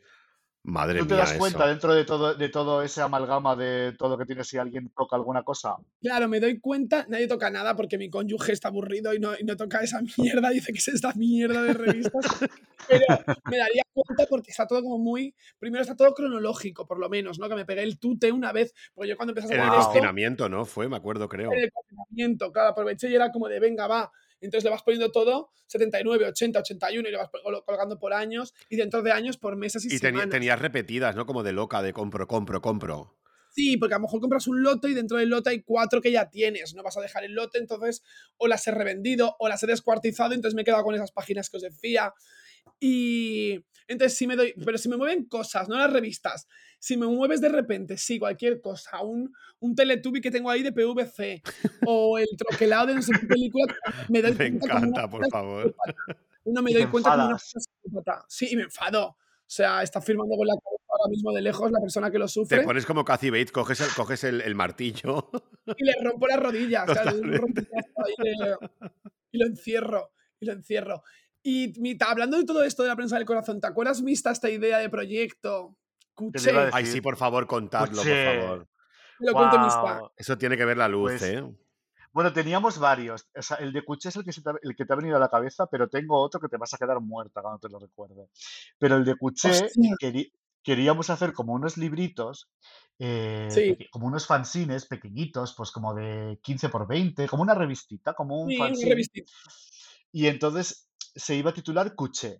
Y entonces cada uno de ellos iba a ser de, pues por ejemplo, Cuché de Rocío Durcal, Cuché de. Susana Estrada. Y entonces escanear, pues mm, en- del archivo que tiene Valeria, pues eh, recortes desde los años eh, 60, 70, 80, ¿no? Y poner también esos titulares tan macabros. ¿Había algún Bueno, titular como macabro por ahí que nos blancas, ¿no? encantaba? Eso es un poco hormigas blancas, ¿no? Sí, Sí, eran hormigas blancas, eran the best of, ¿no? The best of en la prensa de fulanita. Entonces, si lo hacías de Rocío Durcal, ponías el interview donde posó Rocío Durcal, pero de repente un titular surrealista, otro malicioso, otro todo esto. Y el titular que nos encantaba, eh, es que teníamos muchos. Es que me acuerdo uno de una noticia absurda que era al hijo de Bárbara Rey le cae una farola en la cabeza. Pero hace 30 años. El mejor, el mejor, el mejor, el mejor es el de cuando operaron a Lola Flores, que, que la- después de la anestesia lo oyeron decir bingo. Ese es el mejor. Eso es muy bueno. Ese es el mejor. Y también nos encantaba, nos querí- queríamos hacer un especial couché macabro en el que de repente incluir aquella, aquella vedette que, te- que se tiraba un perro que era suyo, ¿te acuerdas? ¿Cómo? Bueno, ¿cómo se llamaba aquella? Que era como de, de Galicia. ¿Cómo se llamaba? ¿Cómo se llamaba él? Yuma. Yuma El era el perro. perro. ¿Y ella cómo era? Que, la foto era gallega o algo así. ¿Que se ponía miel, Pero- miel en el chocho o algo para que se lo lamiera o que se lo tiraba? Se supone que se lo tiraba en el espectáculo. Madre mía. Pero es que el la, póster, la una un robot y la otra un perro. Había una foto de ella como de los años 80, como con un abrigo de piel, posando en la puerta del, del teatro y, la, y el póster era la cabeza del perro, era el perro con ella. Sí, sí, y ponía. Y el espectáculo se llamaba Tu fiel amigo o algo así, ¿te acuerdas? Tu fiel amigo. Era Eso- Pero Esto eso de verdad ocurría en España y podías pagar la entrada para ver esto y, nadie- y no ocurre. Sí, o Pero qué fuerte, ¿no? Sí, Pero eso sí. era mentira, ¿no? ¿O era verdad? No, y había fotos. O sea, no de, no de ella follando con el perro, pero. Bueno, Y, pero ella con bailarines. Fue un personaje que salió en interview donde la primera noticia era su espectáculo y un mes más tarde la noticia es que estaba detenida. Entonces le hacían un seguimiento en varios reportajes y cada vez que me aparecía la señora yo le mandaba fotos a Mista. Y Mista ampliaba y decía, mira, parece un Fraggle Rock ella, ¿te acuerdas? Tenía una coleta, una, una coleta asquerosa, Pero un que con es- Pero con esas cosas soñaba, o sea, yo soñaba, yo me iba a la no- por la noche a dormir y me ponía, abría el WhatsApp y decía, qué fuerte Yuma. Quiero buscar Pues queríamos hacer, queríamos hacerlo, pero claro, no, ¿Verdad? no ha podido pues ser. ponerse en... Igual que queríamos hacer un especial de Tit, de Tit Stars, ¿te acuerdas? Con Sabrina, sí, Samantha, sí, de, de tetonas. Sí, Eh, y luego queríamos hacer una vez un libro que te vas a mear, no sé si te acuerdas, que era como, eh, ¿cómo era? Era eh, como de una medium, ¿no? Ah, sí, con- sí, sí. ¿Cómo era ese? Que contactaba con... Madame ¿no? Sí, sí. ¿Cómo era? Era como, era una, una medium que contactaba con gente ya muerta y entonces eran las últimas entrevistas, por ejemplo, de Farrah Fawcett. Entonces era como Madame Muslaina contacta con Farrah Fawcett. Y nos inventábamos Sí. la entrevista como la gana, ¿sabes? Era como... Sí, que Farrah, Fa- que Farrah Fawcett estaba súper enfadada porque se había muerto el mismo día que Michael Jackson y ella había Michael quedado en el olvido. Y no tuvo la Pero lo repercusión queríamos- que ella quería. Claro, pero lo queríamos publicar, fíjate tú si somos maquiavélicas, como si fuera una cosa real, ¿eh? Como si fuera Claro. realmente Madame, Madame Como si fuera Anne Germain, Anne Germain, aquella Anne que habla con Germain, los qué gracia. Madame Muslaina, habla con famosos. Sí, sí. Pues te acuerdas, y estuvimos, yo qué sé, toda una tarde haciendo toda una entrevistas la tarde. una a la otra. pero además despollándonos por el suelo en la cafetería que estábamos, me acuerdo, en plan de, venga, sí, sí, esto. Tal. O sea, era pero, como... pero tú me mirabas, me mirabas como en serio, como diciendo, vamos a hacerlo, maricón. Tú, haces una, Pues tú me haces una entrevista a mí como si fuera yo Marilyn Monroe y tú la medium, y al revés. Y esto lo publicamos y con Sí. seudónimo y lo vendemos como si fuera algo de real. Y luego ya nos Claro, dimos un claro, par de besos era- y nos fuimos cada una a nuestra casa como diciendo, chica, Se os, se os pasó la borrachera y a tomar por el culo. ay, pero habría sido lo más. Pero luego, sí, pero nos luego tenías, teníais uno como una revista, ¿no? O algo así, ¿o no? Lo de Cuché era, ¿no? Ah, sí. Escuché, sí. Hmm. Sí. Y ahora quien escucha esto dirá, ¿y por qué no lo hacéis? Y le remitís al episodio 1, autoedición, Claro. donde Sí, y yo- explicará los amargores de la autoedición y lo chungo que es. Y, Y yo le contestaría, ¿y por qué no lo haces tú? ¿Por qué no lo haces tú? Ay, a mí, Oye, yo que Valeria. tengo, tengo- Sí, sí. Perdón, perdón. No, yo, yo quería que hablases de lo del documental de. mm, el último documental que acabas de hacer. No sé si se, supongo que se puede hablar, ¿no? ¿O no? Se puede tocar un poco, Por sí. eso nos se queda ha- poco pues lo digo porque se ha- tiempo. yo lo he visto publicado y que, que A3 Player ya lo ha dicho, de Nadiuska. Sí, el documental del Enigma Nadiuska, que ese, ese sí lo he dirigido a, a pleno pulmón, tres episodios. Se supone que se estrena esta primavera, sin fecha concreta todavía, o sea que primavera puede ser abril, mayo, ojalá, y para, en A3 Player. Y eso sí que me ha hecho una ilusión, eso lo he disfrutado. Lo eso he ha vivido sido- contigo, sí, sí. ¿Te acuerdas el día con Juanjo que estuvimos ahí hablando y hablando y hablando? Sí, sí, sí, sí. Que yo creo que estabais durmiendo, si yo toda excitada, y ha pasado esto. Que va, que va, estábamos encantadas. Sí, sí, pero yo me acuerdo que estoy siempre que, que con la gente estoy yo como súper arriba y la gente como, vale, vale. Que Pero va. ves, Valeria, una vez más, eres una rescatadora. De repente, Nadiuska, también en el olvido, un icono impresionante. ¿Sabes? Sí, y también viene muy al trapo del tema del feminismo, ¿no? Que es una cosa que parece que es una cosa de ahora y, y- y de repente nos rescatas a Nadiuska. Es que eres Valeria la rescatadora. Ya totalmente. la- como dije un día en A3 Player en una presentación de tal, dije, soy la Indiana Jones de la transexualidad, ¿sabes? Pero esto delante de todos los directores de la cadena, ¿eh? O sea, en una presentación de diciembre de la programación, un vestidas de azul y dije, bueno, ya sabéis que soy la Indiana Jones de la transexualidad, ¿sabes? Entonces me pongo mi gorro, mi, mi látigo, pero Y la, con- y la camisa abierta, la camisa abierta que se vea las tetas un poco, ¿no? y la camisa abierta con un pezón fuera saliendo así, tipo que la burra. Pero, y una pregunta, Valeria. O sea, de, de la mejor actriz de reparto, ¿tiene algo que ver? eh, o sea, ¿hay algo ahí que. Es que como no me lo he leído hasta el capítulo 6 solo. ¿Hay algo Sí. de todo esto que te has documentado de Nadiuska y tal? Porque Nadiuska también es una, una actriz de Bueno, reparto. en la mejor actriz de reparto se nombran a Dios, que es que en la mejor actriz de reparto hay muchos cameos, ¿no? Es decir, es una historia de ficción, pero yo eh, intercalo personajes reales o anécdotas de personajes reales. Las utilizo, utilizo a la actriz protagonista para que de repente le cuentes a Sustenta una batallita de Tony LeBlanc o una batallita de Marica, de Marisa Ponte o de Mari Sampere. Qué O de, maravilla. Y de repente también hay un momento, porque la historia ocurre en el 99. Entonces, eh, eh, todo esto ocurre a finales del 99 y principios del 2000, que además coincide justo con el momento de, o sea, to- todo, cronológicamente, todas las noticias que salen, que a veces no son de artistas, son de cosas que ocurren en, el, en, en la sociedad y se van contando por ahí también un poco labor de meroteca, pero metido en ficción. Y ocurre también el momento de Nadiuska, cuando se sabe todo lo que le ocurre y explota toda la, todo el drama, pues también está metido por ahí porque, pero vamos, tres líneas, ¿no? Coincide casualmente, pero sí, o sea, yo creo que siempre digo que es un libro con muchos cameos.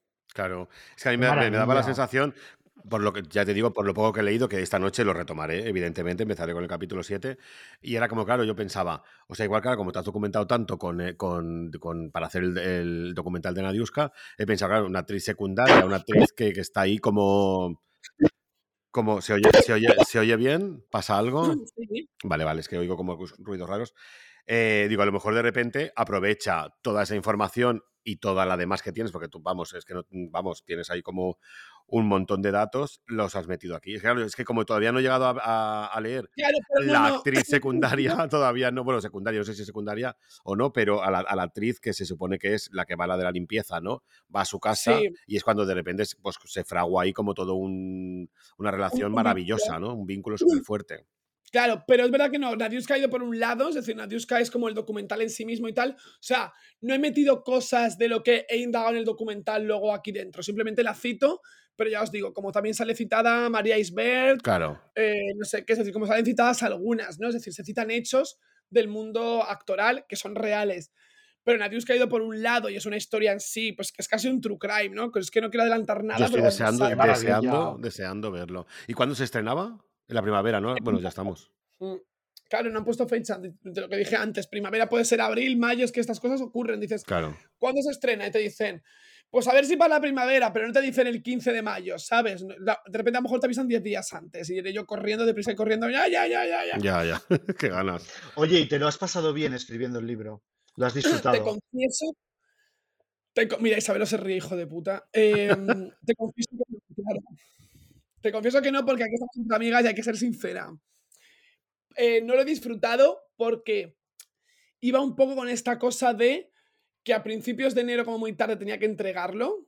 Pero a la vez también Ya. te digo una cosa, yo manejo, y esto también nos pasa, o sea, os pasa a vosotros, tienes que entregar algo y si no te pones una fecha límite, Claro. puedes todo el rato procrastinar, pero una barbaridad Ya. y lo vas dejando y lo vas dejando. Entonces, pero esa fecha límite me agobiaba porque, a ver, claro, cuando escribes eh, ficción, igual estas horas y de repente son dos páginas, ¿no? Dices, para que Claro. te sientas 100% satisfecha, cosa que cuando haces ensayo, más allá de la verborrea que le metas, pero sacas un dato, extraes de aquí, metes lo otro, contas- y yo notaba que digo, ostras, es que yo antes en los anteriores libros escribía, o en Libérate, ¿no? Que era como coger un personaje, sacar toda Sí, su, sí. su historia. Es como, es su- como un álbum de cromos, vas rellenando. Sabes que el capítulo Sí. de, por ejemplo, la Ochoa, tienes, o sea, pues te documentas y tú pones alguna cosa de tu parte, pero claro, en este caso, además también los, los oyentes tienen que saber que tú escribes este libro, pero que no te vas a un retiro, a una casa en, Que va, en que la- va, Claro, todo lo la contrario.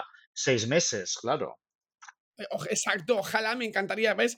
Ahí sí que sería la Jackie Collins de Chueca, ¿no? Que de repente diga, no, me voy a, me voy a Gandía, me voy a Javia a escribir Claro. tres meses y tal. No, no. Estás en medio con toda la vorágine de todas las demás cosas como una jodida autónoma que somos. Pero, pero lo disfruté cuando ya tenía un poco, cuando ya había cogido las riendas, ¿no? Cuando ya tenía yo la historia. Hombre, es que tiene que ser fuerte. ¿no? Cuando empiezas al principio estás fría, supongo, ¿no? Hombre, y es frustrante cuando llevas tres páginas, cuatro páginas y dices, Dios mío, que me queda aquí Y la, una la vida pregunta, una pregunta a nivel curioso. O sea, me refiero, tú empiezas a escribir, a escribir, a escribir y cuando ya estás caliente, retomas el principio para que eso o no, o lo que ya has escrito ya se queda ahí.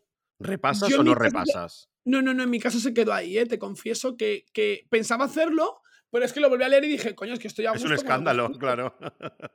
Este- Este, es, este es el libro aquel que me acuerdo un día, es que no me acuerdo, no me acuerdo las fechas, pero recuerdo que una vez te, te escribí y estabas como súper agobiada, que decías en plan, eh, coño, es que tengo que, que entregar. eh, mm, No tiene que ser este. y, no y- puede y ser tengo este. solo escritas, me lo invento. 15 páginas y tengo que escribir 200, me lo invento.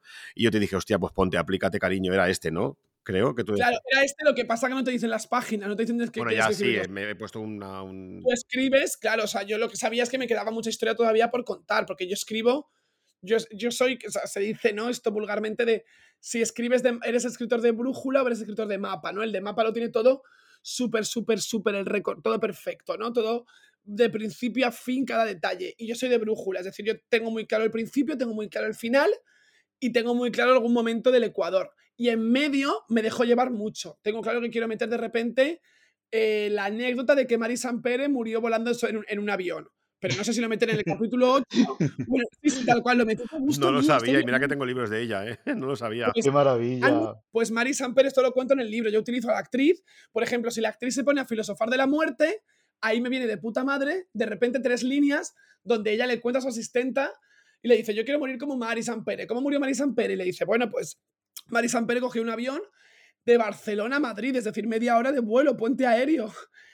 Y porque iba a firmar el contrato de farmacia de guardia. Hostia. Y se quedó, y cuando Por aterrizó... 80 años, ¿no? O así. Sí, sí, sí, sí. bueno, es que sí. Farmacia de Guardia era muy de ese tipo de perfil, ¿no? De actrices, porque había pasado en todo el mundo por ahí. pidió una mantita y cuando aterrizó se- eh, vieron que, que había fallecido y dijeron, hostia, está, ha, fallecido Mari Sampere y joder, o sea, murió tocando el cielo en ese momento sin sufrir nada. Entonces, esto es una cosa que no es sabida y a mí me apetece pues ponerla, igual que ya veréis, está lleno de anécdotas que la otra va contando para hablar de temas, para hablar del amor y de las parejas, utiliza una batallita también real de María Luisa Ponte, que era tremenda y maravillosa esa batallita, digo, es que tengo que ponerla. Entonces, utilizo historias reales de algunas Pero, Y las pero ¿das, el metas no- ¿das el nombre real de la, de la actriz o es un. Claro, Sí. claro. Claro, porque son o sea, eso es lo guay, yo creo, de, la historia, que tú sientes que Catalina Muñoz, que es esta actriz, ha sido real y existe, porque te está hablando de cuando rodó con Concha Velasco esta película o lo otro. Es decir, yo te meto cosas que tú conoces para que tú puedas creerte que esta señora existió. Pero qué no maravilla, entonces Pues es un poco como lo de Hollywood Babylon, ¿no? Que te, te va contando, no tanto como Hollywood Babylon, porque ahí era No, como muy claro, bestia, pero de una manera aficionada, ¿no? Claro, no, estos son batallitas muy sueltas y muy, muy, muy concretas. ¿Qué ibas a decir, Pues Mista? entonces sí que lo has disfrutado. Entonces sí, Sí, que lo lo he disfrutado. Sí, claro. Lo he disfrutado, pero tenía este agobio de como de eso, lo que decía al principio, como de joder, ahora mismo Sandra Barnera está escribiendo, yo estoy tomándome una Coca-Cola, no puedo parar, ¿sabes? Me sentía como Ya. mal. Yo veía que Ya. todo el mundo escribía todos los días menos yo. Lo que tendrías que probar es la, inteligen- la inteligencia artificial para escribir. Te Para el imaginas. Bueno, próximo libro. este episodio 3. Ha sido el episodio más inquietante de todos, el de inteligencia artificial. O sea, estaba flipando. Pues Está- mira, yo es que otro día puerta. probé. Yo el otro día probé porque yo había eh, utilizado la inteligencia artificial para el tema de, de imagen, de fotos y tal. Y de repente me pasó, me dijo Alberto cuál era el, el programita este para, para escribir, ¿no? Y me dio mucho miedo, porque, bueno, es que tenemos ahí como un proyecto, eh, Alberto y yo, que tampoco podemos contar ahora, pero vamos, que es una chorrada, pero empecé por ahí. Y luego de repente dije, voy a escribir unos, unos guiones, voy a decir que me, que me escriba un guion, ¿vale? De una, de una película o tal, inventado.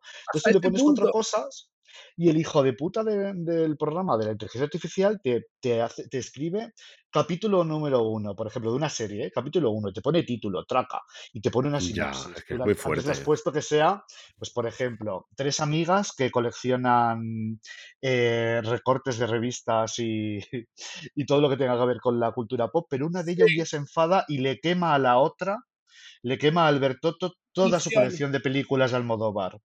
Y entonces Mista llama por teléfono a Valeria y tal. Entonces de repente te escribe, te hace lo- la sinopsis de 10 capítulos en un, en un minuto.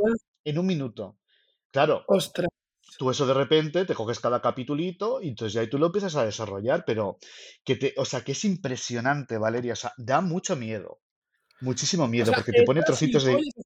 He hecho la gilipollas escribiendo este libro, podría haber recurrido a la inteligencia artificial. Y entonces, seguir bebiendo por ahí en los bares.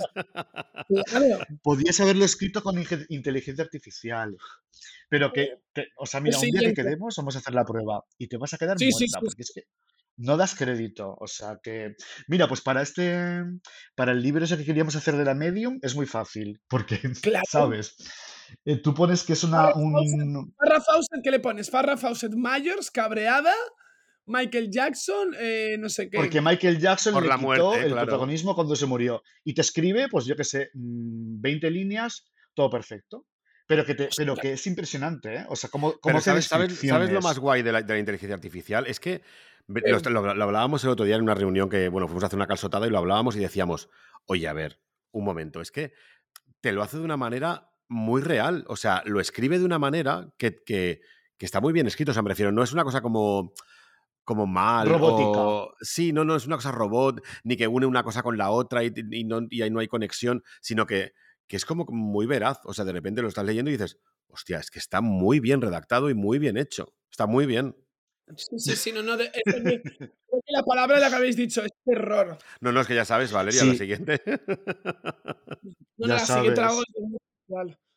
Le pones cuatro parámetros y chao. Tengo ya, tengo ya una siguiente historia. Sí. Puedo terminar esta y me vino una a la cabeza que estoy deseando escribirla. Pero claro, lo, lo digo y luego no me siento nunca, pero, pero ya os la contaré en persona porque creo que os va a flipar. Y esta sí que es muy, muy. Esta es muy Terency. Esta es muy mujercísimas, garras de astracán. Me encanta. O sea, que te ha gustado la experiencia de escribir ficción, ¿eh? Es verdad que me ha gustado, sí, pero igual paro con esa Qué segunda guay. novela. Ella no tengo más idea. Bueno, es que es una droga, ¿no? Bueno. Supongo, cuando, cuando eres escritora como tú, supongo que eso ya te lo pide el cuerpo, ¿no? ¿O no? Claro, a ver, es, es una cosa que hago bien sin haberme entrenado excesivamente. Te quiero decir que lo hago medianamente bien. Igual que canto mal, cocino como el culo, bailo, bailo regular. Entonces, Yo te sé decir las cosas que hago mal, pero también te sé decir mm, las cosas que hago bien. Y escribir es una cosa que me siento y me, y me sale, no me sale solo, pero me, me est- estoy a gusto haciéndolo, más allá del agobio que os he confesado antes por los tiempos y, y- y combinarlo con todas las, las demás obligaciones. Pero bueno, es que Pero, tú eres, tú eres una, una de las mujeres más solicitadas de España actualmente, ¿no? Es que yo es que, que bueno, es que no, no tienes tiempo de vernos ni nada con Mista, que vivís al, bueno, al lado, no, pero que vivís en la misma ciudad y no tienes tiempo de todo lo que la gente te solicita constantemente. Claro, pero bueno, eso es culpa mía. Igual debería dejar de coger cosas y quedar más con las amigas. Tampoco lo digo súper orgullosa. Lo que pasa que, como creo que los tres nos dedicamos a lo que nos gusta, Sí. mientras estás trabajando, no estás picando piedras, estás, estás a gusto, se te pasa más allá de, de que hay días de mierda y todo esto, pero... eh, pero sí, estamos volviendo al principio, me doy cuenta, ¿eh? del, del- del- del podcast. Era, era el tema de estar ocupada y estar haciendo Sí. de todo. Bueno, pues bueno, a ver, pero tendríamos que, que ir acabando y yo lo que quería sí. era decirte, ¿hay algo más que quieras decir de la mejor actriz de reparto que está ahora mismo ahí?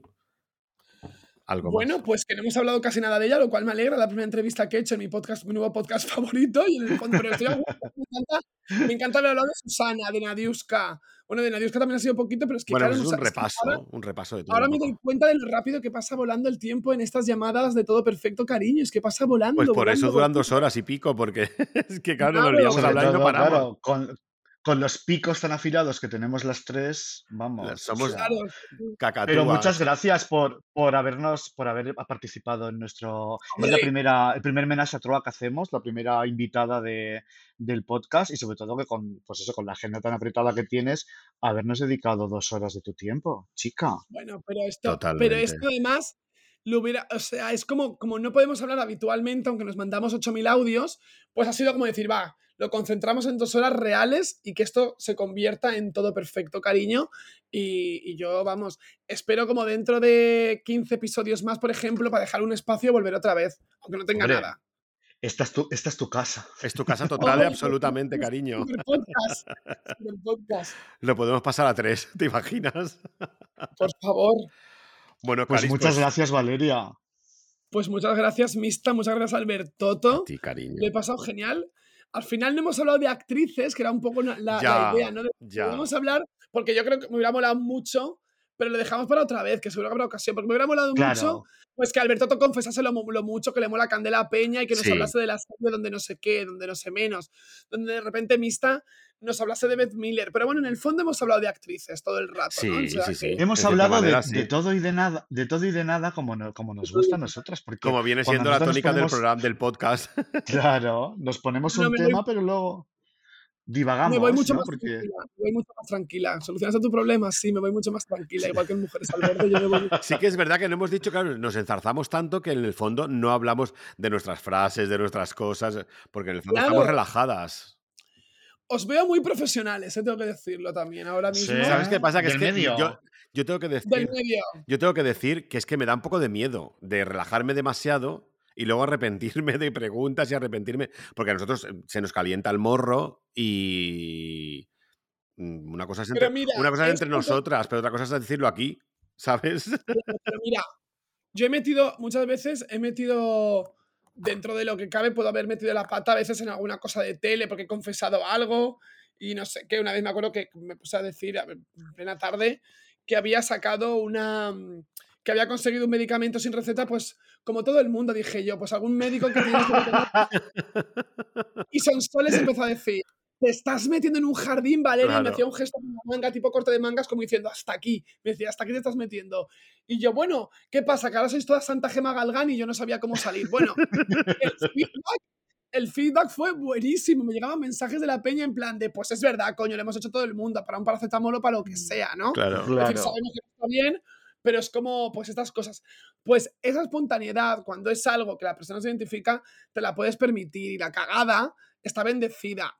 Y luego tienes que tener un, o sea, tienes que tener un 90% de soltarte y un 10% de ser consciente ¿De dónde estás? de, qué cosas dices, claro. Yo aquí tengo que decir claro, es que claro, yo, que, yo es que creo No que, por nada, es que los tres...